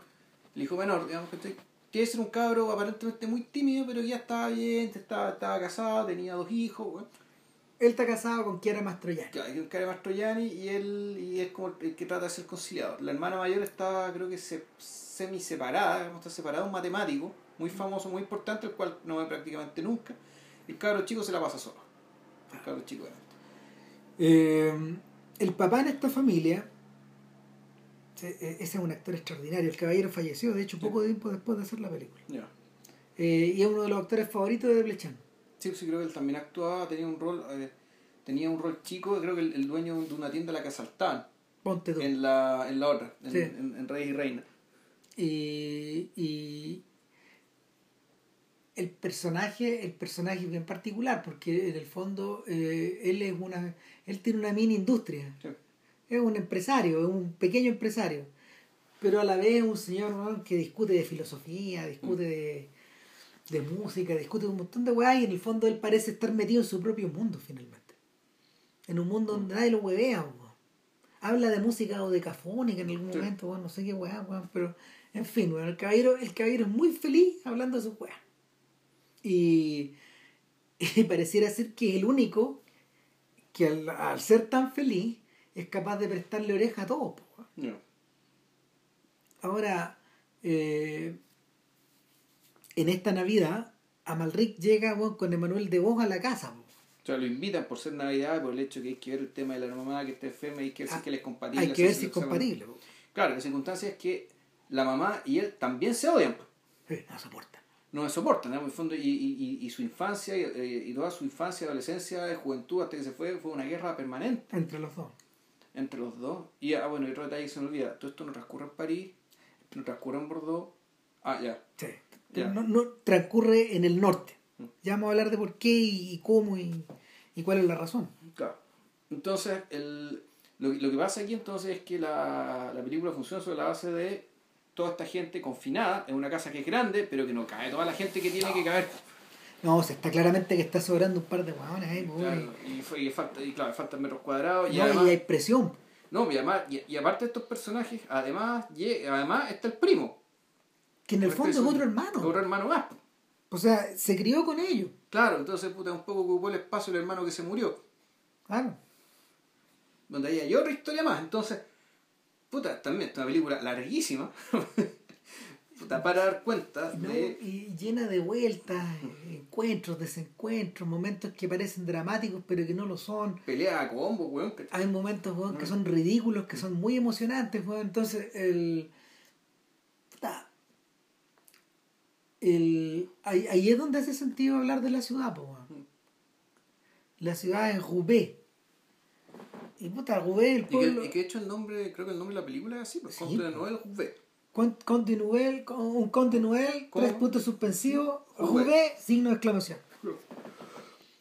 Y, y el eh, de Plechanes de Roubaix. Sí. Eh, y, y Roubaix es un pueblo que queda muy al norte, como decíamos, esto está cerca de... No, está al lado de la frontera con Bélgica. al, al, lado, al lado. Al lado sí. Y... ¿Es Bélgica o Alemania? No, Bélgica. ¿Es Bélgica? Es Bélgica si mal no recuerdo, o sea, donde está Google el mapa está, está, está arriba, arriba, arriba, arriba, no, y ahí esa frontera es Bélgica. y el y lo que lo que ocurre es que al al estar tan al norte, al estar tan al norte, eh, el, el carácter, a ver, el carácter que una película así debiera tener es el de una película de provincia, mm. pero no funciona de esa manera. No. Ocurre que Rubé, según de, de como, según de Plechan contaba en el fondo, era una ciudad que tiene un pasado industrial más o menos fuerte. Claro. Al estar cerca como del mar, Eh, su, su, su, ligación con la industria probablemente pesada, ponte tú, fue importante en algún momento. Pero, probablemente ha sido. Es que cerca ahí había es zona carbonífera, si mal no recuerdo. Pero la. En el siglo, siglo XIX. Pero desde que él tiene memoria, desde que él nació en el fondo, había un, un, un, largo decaer. La cuestión, claro, viene para abajo y ahora, claro, es una ciudad muy triste, muy violenta, muy abandonada. Es como si estuviera describiendo a Baltimore, weón. Mm, claro, más o menos eso yo hay que pensar que el, el voto duro digamos, del, del fascismo en Francia digamos, de, viene de, estos lados viene por una parte de Marsella y sus alrededores es decir el sur del sur cargado para el lado de la frontera italiana principalmente eh, no si el País Vasco Languedoc más para allá y el norte claro que son las norte que que, que puta, es la zona de Bruno Dumont. Claro, yo le pregunté que, por es la zona donde, donde Tavernier filmó esta maravilla que todo comienza hoy. Claro, puta, claro, o sea... Eh, eh, que son zonas ya desindustrializadas, ¿cachai? Donde se perdió la conciencia de clase, ¿cachai? Cuando se perdió todo. Entonces, el, el, el, impulso de, el impulso de filmar en Rubé y de llevar a sus personajes hasta allá y de, y de de trasladar como el, el, de trasladar el universo sentimental de las películas hasta allá, cuenta, proviene, proviene por un lado de, de, de, la forma en que él, sigue observando el que él sigue observando esa tierra, esa tierra que ya no ve, que ya no, no está ahí de hecho. Esos barrios, esas casas, esa gente. Y, y, y es una, es una suerte como de es curioso porque eh, eh, eh, el, donde, donde pareciera existir realmente el, el, sentimiento amoroso en la película tiene que ver con la ciudad, con la forma en que está filmada, con la manera tú, en, que, en que los personajes caminan por la calle o habitan esas casas, ¿cachai? Mm. él mismo filmó una película que se llama La Amé, La Amada, y, es, y es, la, historia de cómo sus papás vendieron esa casa. La, la, casa donde, yo, donde él nació. Entonces su papá creo que la vendió. Bueno, y el, y el, el punto es que eh, en este plano, en este plano de decaimiento donde la eh, donde, donde la familia pareciera estar completamente aislada. Pues, claro, donde además la casa es, es, que está, es tan grande, está, está filmada, claro, una especie de vórtice, ¿cachai? Una especie de vórtice donde el, el, los espacios afuera igual se filma lo que pasa sí, afuera. Claro que sí. Pero en el fondo la, la, igual la casa es un tremendo pozo negro. Pero está todo magnetizado. Sí, O sea, y, y, y, ese, y ese, ese magnetismo de hecho es lo que atrae al primo. Mm. A este cabro que de alguna forma llegó a vivir allá, weón, pero, pero, pero que, que, no, que, no, que no forma parte de la familia, pero que finalmente van, eh, es, el que, es el que los quiere a todos sin, eh, es el que los quiere a todos sin, sin, sin concesiones. Sí, claro, y, y ¿cómo se llama? Bueno, hay un personaje similar en, en Reyes y Reina también. Cuando, cuando demuestra la familia de él. Claro. Donde eh, el mismo papá y hay un lío más o menos parecido, si es que este primo lo van a poner en la herencia o no, entonces unos dicen que sí, el otros dicen que no. Eh, claro, y el personaje de Malrique, uno de los primeros que dice, no, si él es un hermano más, pues ¿cómo lo va a poner en la herencia? Pues? Y, y, la hermana que, y la hermana que lo acaba de meter preso, o sea, que, que, lo acaba de meter en el sanatorio, dice, oye, espérate, pues, yo necesito lucas. O sea, me decís que en vez de dividirlo, bueno, entre tres, lo entre, tres, lo entre cuatro. Puta, y el otro guante, hay un contraplano, o sea, hay, hay, un, hay, hay un corte, bueno, y vemos a este otro mirando tele, escuchando todo. Sí.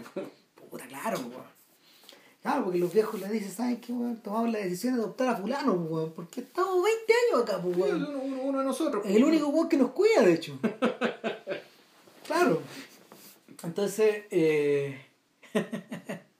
el, esa vuelta a propósito de esas discusiones es interesante porque eh, constantemente, constantemente en Deplechan los personajes que parecían ser los más armados, los más maduros, los huevones que en el fondo son los más adultos, entre comillas, son los que son, son los que demuestran ser los más brutos, los más fríos. Eh, y, y, y, los con los con menor calidad humana, mm. los de menor calidad humana, o sea, eh, la, la, hermana de Malrique en Rey y Reina es un súper buen ejemplo. O sea, una rata. Es una rata, pero es una rata súper respetable, casada hace muchos años con la misma persona, madre de dos hijos, con respetada en su pego, que quería en el barrio, etcétera Pero es una rata. Es una rata. El, el, la, Porque está bien que no quiera mal Rick, ¿cachai? Pero, sea, se puede entender, se puede insoportable, Sí, claro. No, pero, pero, pero, no el medio hermano. no, es que hay temas de plata. pues. Claro, claro. Eso es lo que manda. Entonces, claro, ese, ese, ese es el fondo del problema, weón. Puta, y, y el. eh, Ahora, la, la diferencia, la diferencia entre una y otra es que me parece que de alguna manera, de alguna manera, eh, un cuento de Navidad está elaborada mirando con mucha atención a, a estas películas comerciales francesas que promueven precisamente lo contrario. Ya. y que, que promueven puta, y que en el fondo que, que en el fondo tienen un dejo de fa- un, un dejo fascistillo por detrás Ah, ¿sí? no sé, no sé. pensando, estoy pensando en Amelie Ah, claro Eh, eh, para los términos de este podcast Amelie es una película protofascista lo siento los admiradores del filme pero todavía no sé. Bueno, más que protofascista, sí, nosotros nos dimos cuenta inmediato, ¿cachai? que efectivamente una película hecha para falsear, eh, que, eh, hecha, que a ver, cuya lírica digamos, necesitaba de un falseamiento descarado ¿cachai? de lo que estaba ocurriendo, en- de cómo era París, el París de, de- de aquel entonces. digamos. Entonces, en fondo, te inventa, un París de cuento de hadas. Ah, O sea, te hace un cuento de hadas, te lo sitúa en un París de, de cuento de hadas que no cuadra con el París del siglo casi 21, 21 ya. no claro no cuadra, no cuadra con no cuadra con los inmigrantes no cuadra con, Con los rayados, con los grafitis, ¿cachai? Y- Puta, no, no cuadra con la vida urbana, weón, no cuadra con, no, no cuadra con la vida extremadamente urbana, weón. Claro, entonces, y, y, y, y para pa colmo esa película fue filmada y estrenada el mismo año que por primera vez el Frente Nacional pasa segunda vuelta. Entonces nosotros, nosotros ya ese año dijimos, no, esta bueno puede ser casual. No, no, no es casual. Esta esta no es casual. O sea, la, la Francia de Amélie fue la que llegó a segunda vuelta en, en, en, en aquella vez hace, hace 14 años, 15 años.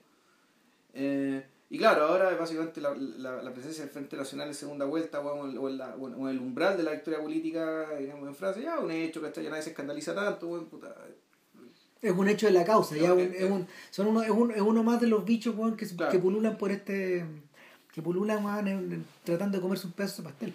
Claro, entonces, claro, el... Yo, yo no sé si esta película le está respondiendo a ¿cachai? No. o, o le está respondiendo a puta cierta peli, a, a, a ciertas a, ¿cómo se llama esto? A, ciertas películas familiares donde el donde puta efectivamente la apuesta siempre es a lo mismo, o sea, la apuesta es a la, a la reconciliación de la estructura familiar, Ah, no, y al, al reforzamiento de ciertas estructuras de poder también. claro, sea, y al blanqueamiento, digamos, de ciertas cosas, que Entonces aquí la gracia es que puta, igual hay, hay una, hay una reconciliación, pero una reconciliación que pasa por etapas harto más dolorosas, por reconocimientos, por reconocimientos bien terribles, y pues también por el cambio de las personas, por el cambio de personas, ¿cachai?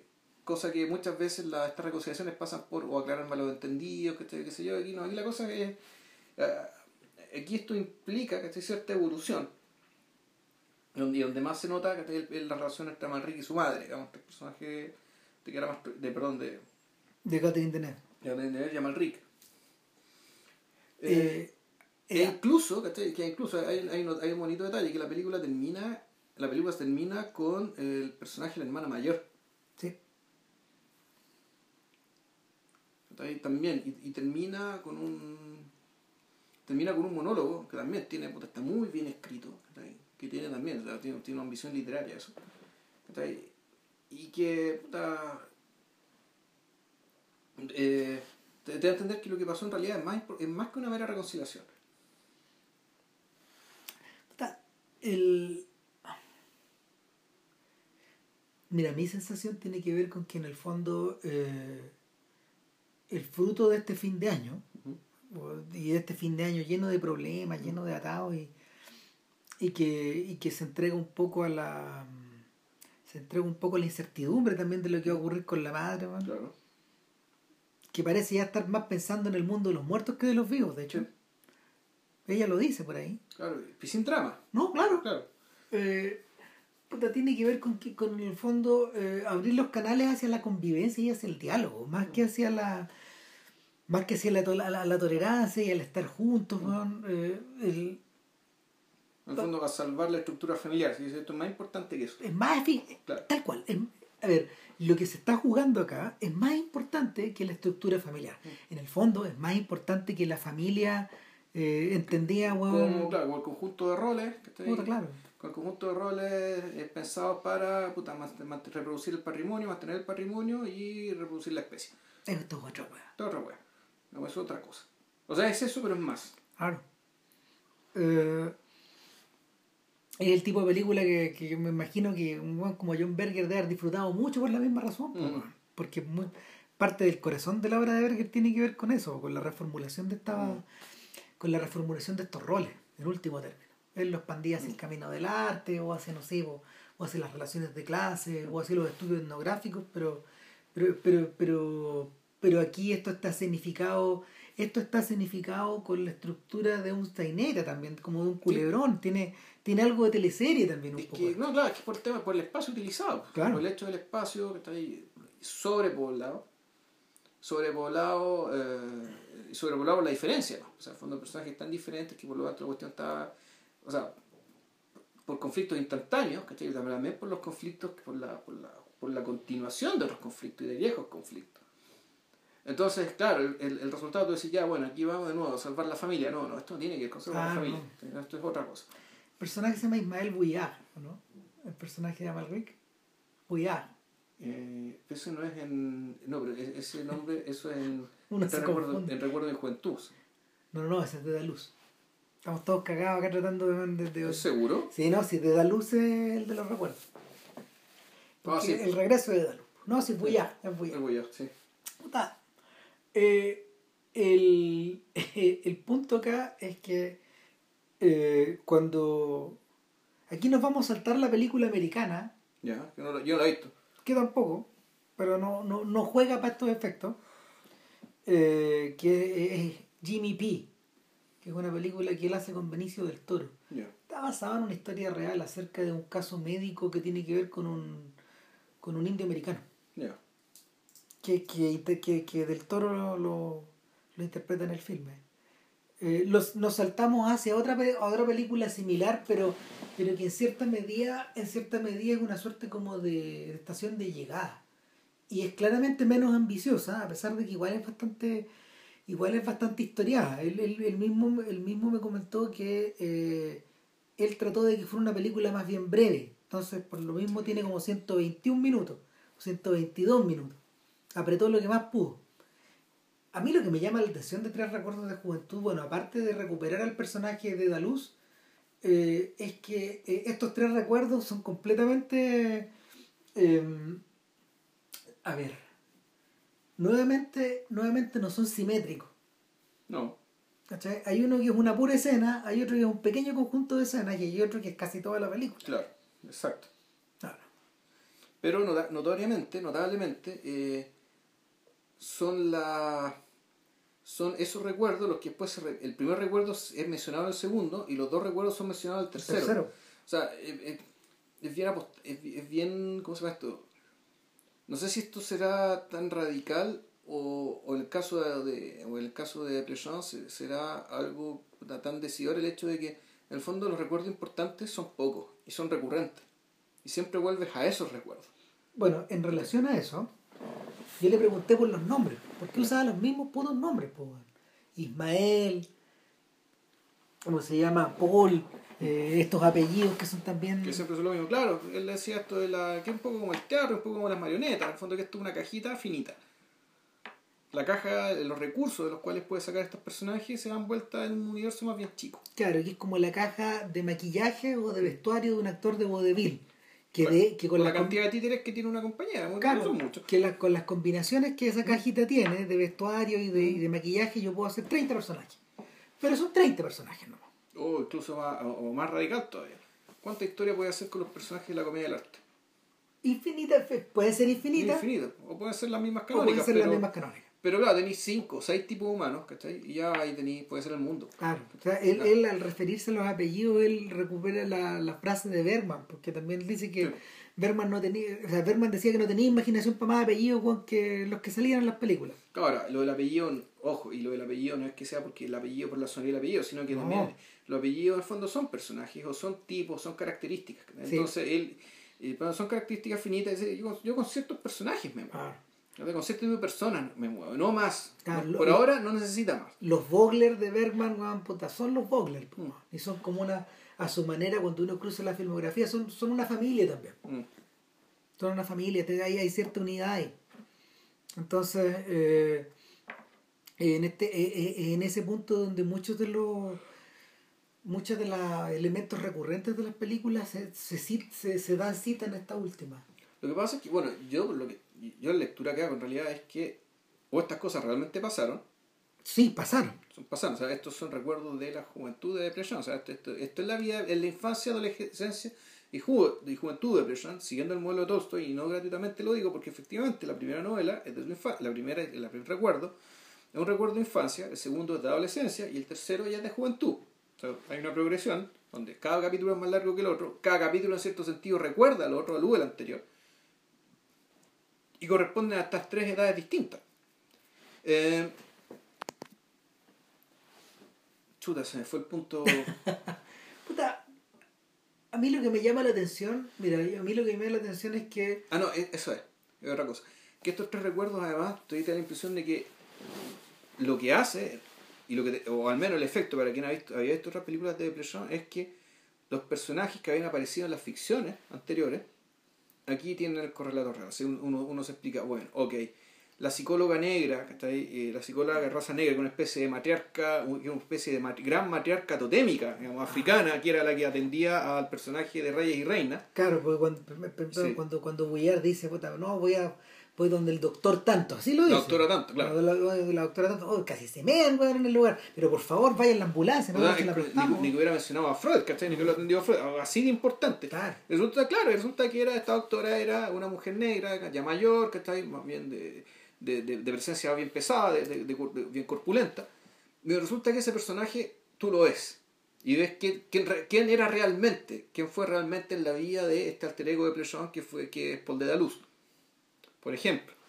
O el cuando el, papá de el, papá de, de Bouillard en la, en la película de en, el cuento de Noel habla de su madre lesbiana y, que tenía una pareja y qué sé yo bueno ese personaje lo vemos y efectivamente es la abuela Claro. de de Paul de la Luz era el papá del papá la mamá del papá Claro. entonces, esta, esta película en cierto sentido es, más que, es, es un, pu- un punto de llegada, eh, es un poco una explicación ¿cachai? del fondo de, bueno, ya, el, mundo, en el fondo, este, este mundo que Depresión nos muestra, puta, efectivamente un mundo general, más bien muy biográfico, muy sacado, muy sacada de su propia vida, digamos, y, y efectivamente su propia vida en la cajita, esta cajita de títeres, digamos, ¿cachai? que lo hace repetirse una y otra vez, ¿no? En el fondo el tipo hablando de lo que conoce. También en su ciudad, Roubaix. Eh, y bueno, el primer cuento es, también puta, es un cuento de, de cómo muere su madre, a la cual odiaba. De nuevo el, el- punto. Entonces todas estas ficciones, que la, toda la ficción del cuento de Navidad es, bueno, ¿qué habría pasado si mi mamá hubiera seguido viva por más años? Bueno, se habría seguido odiando, hasta, ¿ya? Eh, hasta, hasta lo que fuere. El segundo, a contarlo muy simple, digamos, es, eh, es sobre un episodio en Bielorrusia, donde este tipo, eh, Él está de viaje. Está de viaje. Pero es un viaje como de estudio. un viaje porque estudio, claro, con En de plenos, años, en plenos años 80. 80, sí, diría que por los ahí, 80, sí. Principios de los 80, la era de Andropov, por ahí.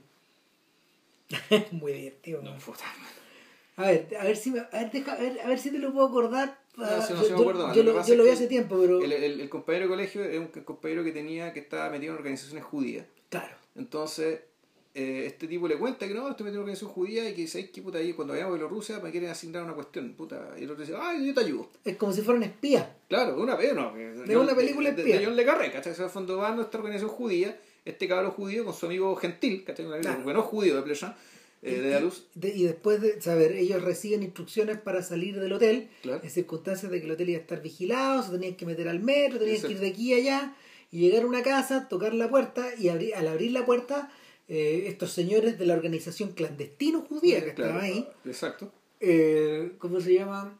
Estaban dispuestos, estaban listos para recibir el paquete que él llevaba.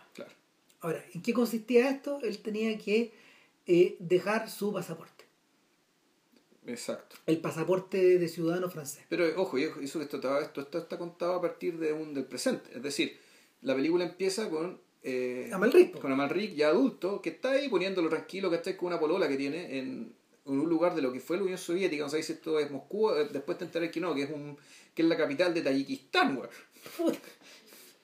Eh, para quienes no sepan, Tayikistán era una ex república soviética eh, del lado musulmán, o sea, en el lado asiático. Eh, un país donde fíjate que hablan persa. Los tayikos son persas, ¿verdad? O sea, son, es como la misma gente de los iraníes, digamos, Ah. ¿cachai? que tiene una colonia que fue para allá y se convirtió en un país. Pero hablan persa. Eh, entonces el, el tipo es que, bueno, puta, tengo que volver a París, ¿cachai? O tengo que volver a Francia, no sé, no me acuerdo por qué, weá, ¿cachai? Entonces, puta, ahí está- lo está poniendo ahí para despidiéndose de su polola, ¿cachai? Y ahí, puta, recordando una foto, te aparece el primer recuerdo. Está de buen puta, todo el cagazo de cómo se muere su mamá, ¿cachai? La relación con el papá, le presenta- aparece el personaje de la abuela. Eh, una amiga de la abuela, una judía, le, puta, le habla los horrores de- de- de- de- del comunismo, digamos, diciendo ella esposa de un, convencido comunista, Ah, judío también. Eh, termina esta historia, ¿cachai? Y resulta que el tipo llega a Francia, puta, lo agarran, ¿cachai? Lo, lo agarra un burócrata, ¿cachai? Con pinta de agente secreto, no sé qué, weón, que es el ¿Usted gran- de dónde viene? No, ¿y sabes quién es? qué- ¿Te acordás qué actor era? No me acuerdo. El gran maestro André Dussolier. Actor, ac- actor de René, ¿cachai? Puta, actor de un montón de... Toda la de- razón. También de Roberto, también, tú, Roberto. Sí, sí, claro, no, pero, pero Dussolier está totalmente identificado, con estos personajes, weón, de estos porfiados de René, pues. No, Eh, bueno. El protagonista de Corazones. Eh, sí, por el protagonista de Corazones. Dussolier, para quienes no sé si vieron esta película, Tanguy, del hijo este que no se quiere ir de la casa, no sé cómo echarlo. El papá. Ah. La mamá es Sabri- Sabina Semá, Dussolier el papá. Puta, de Dussolier, ¿cachai? Contra, contra Caro, puta, haciendo un papel ahí de un inspector, weón, súper, puta, que lo mira feo, ¿cachai? Le cuenta, entonces, puta, Dussolier este weón. Y claro, y ahí este weón le cuenta, bueno, ¿y usted por qué se llama Paul de Luz? Ahí que hay un Paul de la Luz que acaba de morir en Australia, weón. ¿cómo? ¿Cómo? Su gemelo, mira, aquí está su foto y este, este es usted cuando más joven. Y ahí, tate, empieza a contar la historia. Claro, ahí, ahí- ahí- él, él le cuenta, le, le confiesa, en el fondo tiene, Claro. tiene un formato de confesión, porque cuando, cuando llegan donde los judíos, finalmente, eh, puta, Dedaluz se siente compelido a dar también su pasaporte, pues. Sí, po. Entonces llegan mu- te entregan mucha plata, porque en aquel entonces la economía bielorrusa, pero la economía soviética valía callampa, la economía bielorrusa valía menos que la callampa. Menos que la callampa. Entonces entregan un fajo de plata, weón, y es como que son, como- son, son recibidos como los ángeles, weón, Como ¿cachai? los héroes. Como los ángeles en Gomorra, weón, ¿cachai? Ah. O sea, Las eh, caras que ponen no. Entonces este adolescente está metido en esta historia de espía y de repente dice, ¿sabes qué? Toma, pum, aquí está mi pasaporte. Y efectivamente, con ese pasaporte, este otro cabro de los rusos se fue a Australia y terminó haciendo su vida como Paul de la Luz, ¿cachai? Y ya. Y un día se murió. Y un día se murió, ¿cachai? Entonces tuvo que explicar esto, este weón, y efectivamente, pero usted le empieza a nombrar todos los países que ha viajado. ¿Tú usted es espía? No, no, no, yo soy antropólogo, weón. Porque efectivamente este weón es antropólogo. O sea, es un tipo Ah. que puta va, weón, que está estuve como vive la gente, weón, que está bla. Y este weón, pues, finalmente llega a Francia. Y ahí transcurre el tercer... re- Y ahí comienza el tercer ahí recuerdo. comienza la película, en realidad. Sí. ¿Cachai? Porque esto, esto otro, yo diría más bien son, son, Son como los cortos antes de la función antes de la antes de la función de de, de, no- de- de- de noche digamos Claro, y no, y son también para que cuando en, en la historia misma, la historia importante, este tipo haga alusión a estos recuerdos y ya sepa de qué está hablando. claro ¿cachai? claro y esa es una historia de amor la última es una historia de amor es una relación en realidad y probablemente es como es el primer atisbo en la vida de la luz de una relación adulta por decirlo de alguna forma O sea, el, en rigor, estos tres recuerdos son recuerdos, mayoría que son, son recuerdos de, de una medida definitorios. O sea, uno eh, es, es la muerte de la madre, que no es algo decidido por él, pero algo que efectivamente lo va a marcar. Pese a que su, a su madre la detestaba, digamos, pero es algo que lo va a cambiar. El, este, el otro recuerdo definitorio, ¿cachai? Eh, el recuerdo del, del viaje a Bielorrusia, uno podría tenerlo como definitorio en, el sentido de que, bueno, el tipo se probó a sí mismo, cuando demostró qué cosas es capaz de hacer. Y, y, y básicamente eh, muchas cosas de las, de, las que eh, es capaz de hacer eh, las hace por razones gratuitas. sí O sea, esto también es algo que, cuando diga, bueno, es un personaje que se mueve, se, se mueve por un poco por lo gratuito y por lo inexplicable, por la liberalidad de hacer la weá por el, por el, por el placer de hacerlo, el deseo de hacerlo, la excitación de hacerlo, digamos, y por lo tanto su, eh, es, la forma utilitarista digamos, de pensar y, de vivir digamos, que no va con él. Entonces, eso uno puede decir que sí, esto es importante para mostrarte lo que viene después, porque la, historia que viene después es una historia, eh, una historia en cierto sentido extrema, eh, una historia de amor extremo. Y, y, de un amor extremo eh, y con lo que ello implica, es decir, también con compromiso de salud mental por, por parte, por tanto por parte de él como por parte de ella. Y, eh, y tan extremo también que en el fondo es una historia que en cierto sentido, al igual que las otras dos, también quedó congelada en el tiempo, pero de otra manera. La, el personaje el, el personaje de Esther también, eh, todo esto comienza un día que él vuelve de París, porque él está estudiando antropología en París en primer año, ahí nos damos cuenta de que esta, la psicóloga negra, digamos, de la película, en el fondo, era, era, era su tutora en, en antropología. Claro. Una persona súper respetada. Una persona súper respetada, que era, era de Benín, ella. Claro. Era de ese país. Y era, claro, una, una, especie de, de, de matriarca, digamos, que, que lo acoge este gallo. Que también, un tío, que, que siendo estudiante, un tío, en un momento dice, pero su tesis no es tan buena, pero ¿por qué la habría de acoger a usted? Bueno, como yo no soy tan brillante, a lo mejor le va a servir a su curso para que todos sus otros alumnos se sientan muy brillantes al lado mío. Y ella dice, se ríe, puta, se cae en la risa y dice, ya, ya, ok, bueno, ya. Entra. Ya, ya, bueno, está bien. Y lo, lo, ni, pero ni siquiera lo acepta como alumno. Lo acepta como una suerte de asociado, de una, es como como una suerte de ayudante al principio. Es un alumno, un ayudante, no sé si en el fondo, eh, claro, no, no un alumno tesista, sino una especie de alumno que está haciendo una especie de educación diferencial, ¿cachai? Es un poco así, lo están, están nivelación. Como, lo están, como que lo están nivelando es una cosa de las carencias, pero en el fondo tú cuando te dando cuenta que para él ella es su madre. Entonces eso es lo que termina siendo. Entonces, eh, con un padre que está semi muerto, que trabaja, que se pero el papá nunca se recuperó de, la muerte de su madre, lo que, lo que el fondo hace pensar que un poco, el padre es un poco igual a él. Mm. No una persona capaz de decir, ah, ya bueno, se murió, hago, mi vida con otra, digamos que estoy total que tanta weá. No, no. O sea, el, su, la forma de sentir de esta persona es una, una forma de sentir también muy extrema, muy radical. Y entonces está su padre en Rubé, está su hermana en Rubé, que es una niña muy bonita, muy tímida, y tenía un hermano chico, ¿cachai? Que estaba medio chiflado. que quería saltar un banco, igual.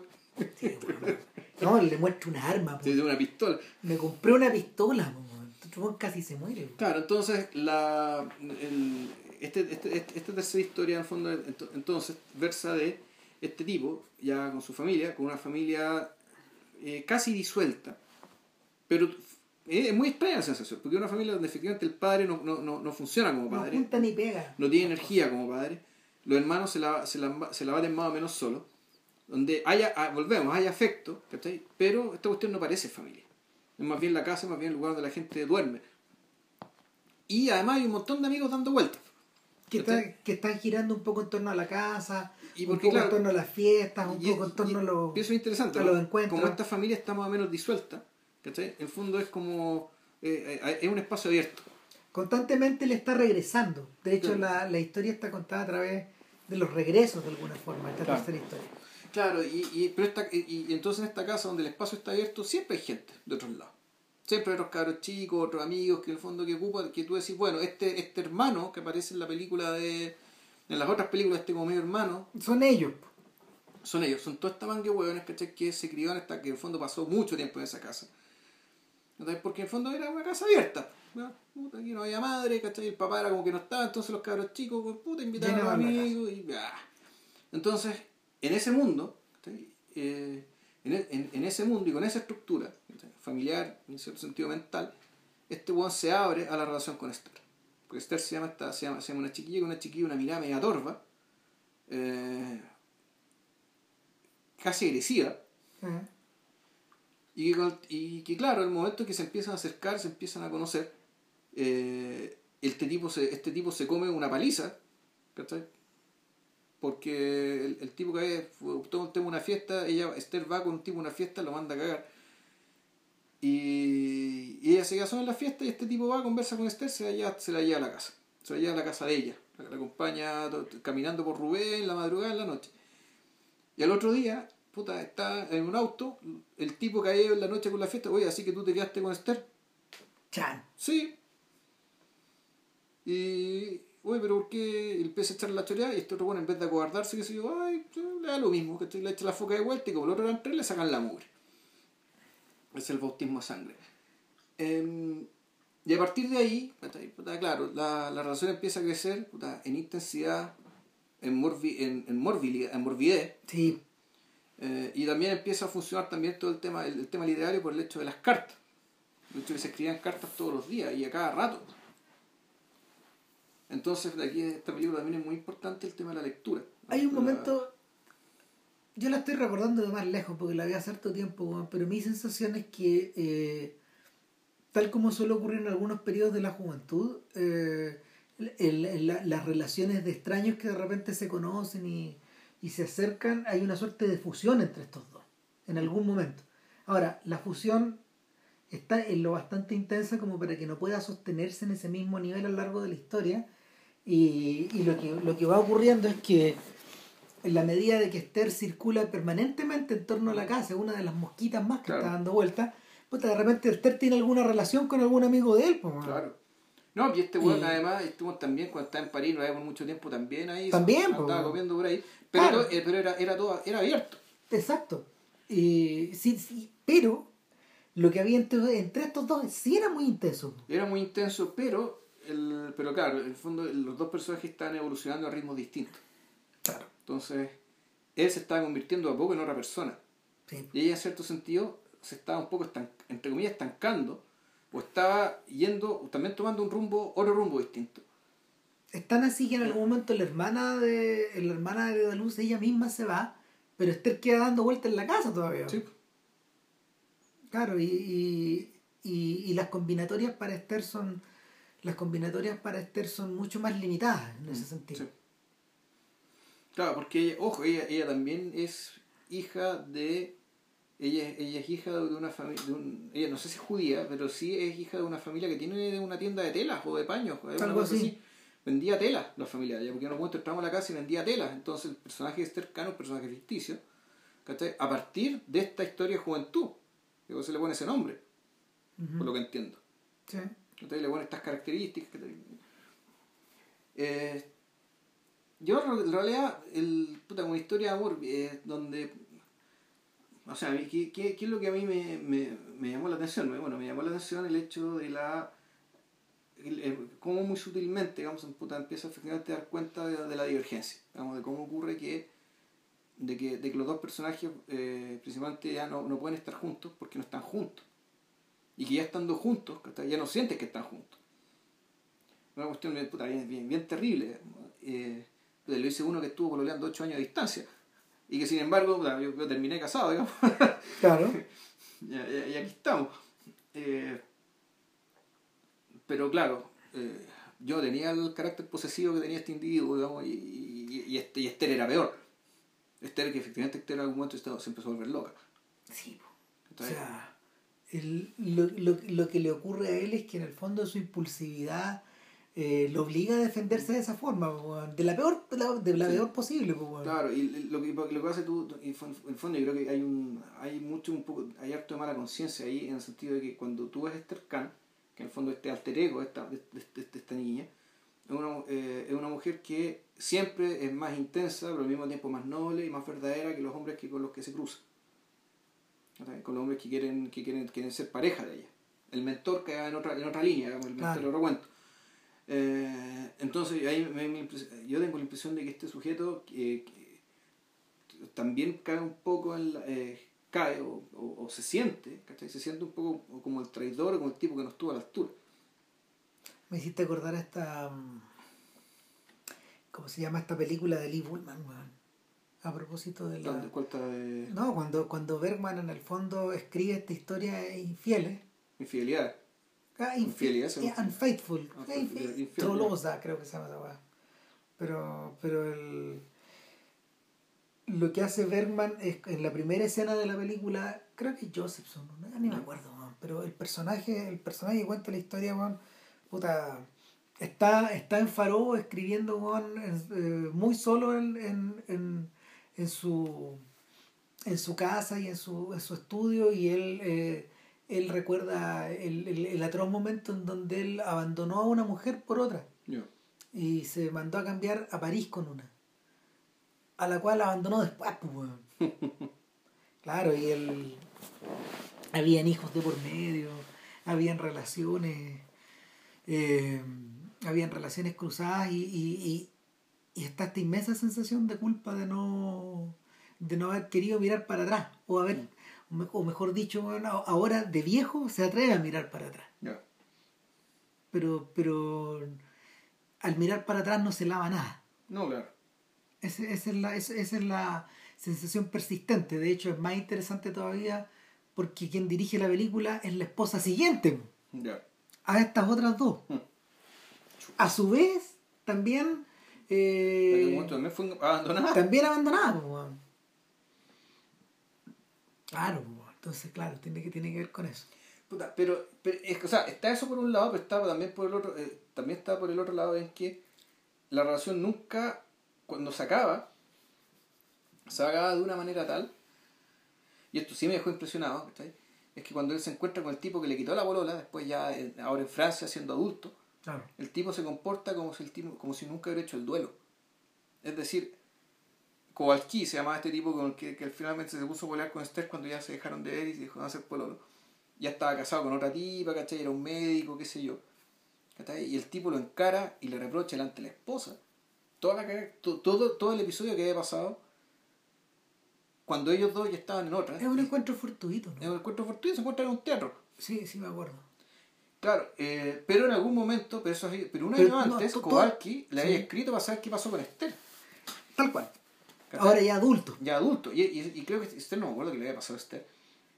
Y, pero este tipo, este tipo sabía, pero no le quiso responder. Y un año después se encontraron y además le recriminó el hecho de le escribiera la carta. ¿Qué quería escribir? ¿Qué quería saber de ella? Pero aquí lo importante es que hay una, hay una frase que dice, que dice el personaje de Manrique, es que, eh, claro, que este dolor o que esta historia eh, es un dolor que no, que no ha cambiado, la rabia no ha cambiado, la ira no ha cambiado, nada, nada ha cambiado.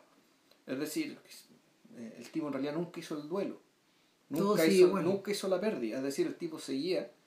Entonces, esto era, eh, y aquí eh, incluso la película niega su propia naturaleza, porque en el fondo aquí eh, esto que te están contando no es un recuerdo. No. Esto es el presente. O sea, esto pasó claramente, el recuerdo pasó, pero, la, emocionalidad sigue viva. Sigue, sigue igual. O sea, el tipo está en el mismo estado, prácticamente en el mismo estado, que cuando estaba ahí a los 19 años, 20, 21 años, que es cuando dejó de crecer parte de la miseria. si, si, y volvemos a esta idea de que en general, eh, en general, a ver, las situaciones en las que, en las que Deplechan eh, mete sus personajes, los chanta o los zambulle, eh, en cualquier otra, en, en, cualquier otro contexto podrían funcionar como, como, como terapia. Pero no necesariamente en este. No lo, lo, e, e, es, peor la sensación incluso. Porque al, al volver a pensar en Esther, este weón está volviendo a vivir todo. Y se siente igual de miserable, e igual de bastardo, e igual de culpable, igual, e, igual, de, traicionado. Igual de traicionado. No, no hay solución. Entonces, el... no hay aprendizaje tampoco. Ahora, lo interesante, lo interesante que parecen estar diciendo esta, estas actitudes constantes en estas películas es que ¿por qué habría de haberlo? No, claro, o sea, en Reyes y Reinas tiene que haberlo porque puta, hay una causa superior, digamos, que es la educación de un niño. Pero aquí pasa a fondo lo que decía Berman, ¿cachai? Como tú citabas muy bien. Mirar para atrás no te sirve para ni no, No lava la caca. No te lava la caca, ¿cachai? Sobre todo cuando son cacas, cuando hay, cuando hay cosas, son cosas tan, tan intensas, tan terribles, ¿cachai? Eh, que pasaron, Cuando, cuando se derramó sangre, ah. Literalmente, o sea, figura, eh, figuradamente, A veces un poco literalmente. Sí, sí, sí. O sea, ¿Y eso fue el último que firmó de PlayStation, no? Eh, hasta ahora sí, porque, bueno, cuando yo hablé con él tenía, tenía estaba editando Los Fantasmas de Ismael que se estrena ahora. Ahora. Y que, y que, bueno, nuevamente es Amalric. Eh, Ismael, Es Ismael otra vez. Eh, esto es la puesta en ese, esto es como Opening Night, porque en el fondo es la filmación de una película. Ya. Es la filmación de una película eh, y, y, estos fantasmas son el pasado, en, en cierto sentido. Y, y, y, eh, y, en este caso el, el, alter ego está más cerca que nunca que de Desplechan porque era un realizador también. Ya, no es cierto. Claro. Así que nada, la obra, la obra, lo interesante con Desplechan es que la obra parece estar abierta, pero eh, en vez de, a ver, en vez de ser un cineasta que en el fondo gusta de atravesar distintas geografías temáticas, lo que hace de Plechan es estar en Rubepo, es volver a las estar en estas calles y zambullirse hacia adentro. Y, y, y, al zambullirse hacia adentro lo que encuentra eh, tiene combinaciones finitas, pero eh, su nivel de detallismo puede ser infinito, hasta donde él quiera. Así que eso. Así que, así que eso, eh, bueno. ¿Y la próxima semana? En principio, bueno, depende si la película te gusta. Pero bueno, nos gustaría hacer a Jonathan Glazer. Lo que pasa es que yo vi, yo vi hasta ayer, vi Birth. y... Lo habíamos discutido, creo, porque lo, lo habíamos discutido a propósito antes de Skin, creo. Alguien lo había pedido, de hecho. Puede ser, claro. Entonces, como Glazer, la ventaja que tiene es que ha hecho muy pocas películas, ha hecho tres. Yo a esta altura he visto las tres, igual me gustaría volver a ver eh, Sexy Beast, que la había hace harto tiempo. Eh, pero Birth a mí me parece una película realmente singular, eh, eh única, jugada de una manera casi inédita. Y, y es, no, así que es perfecta, pero, pero claro, eh, yo creo que es una película que meritaba podcast de todas maneras.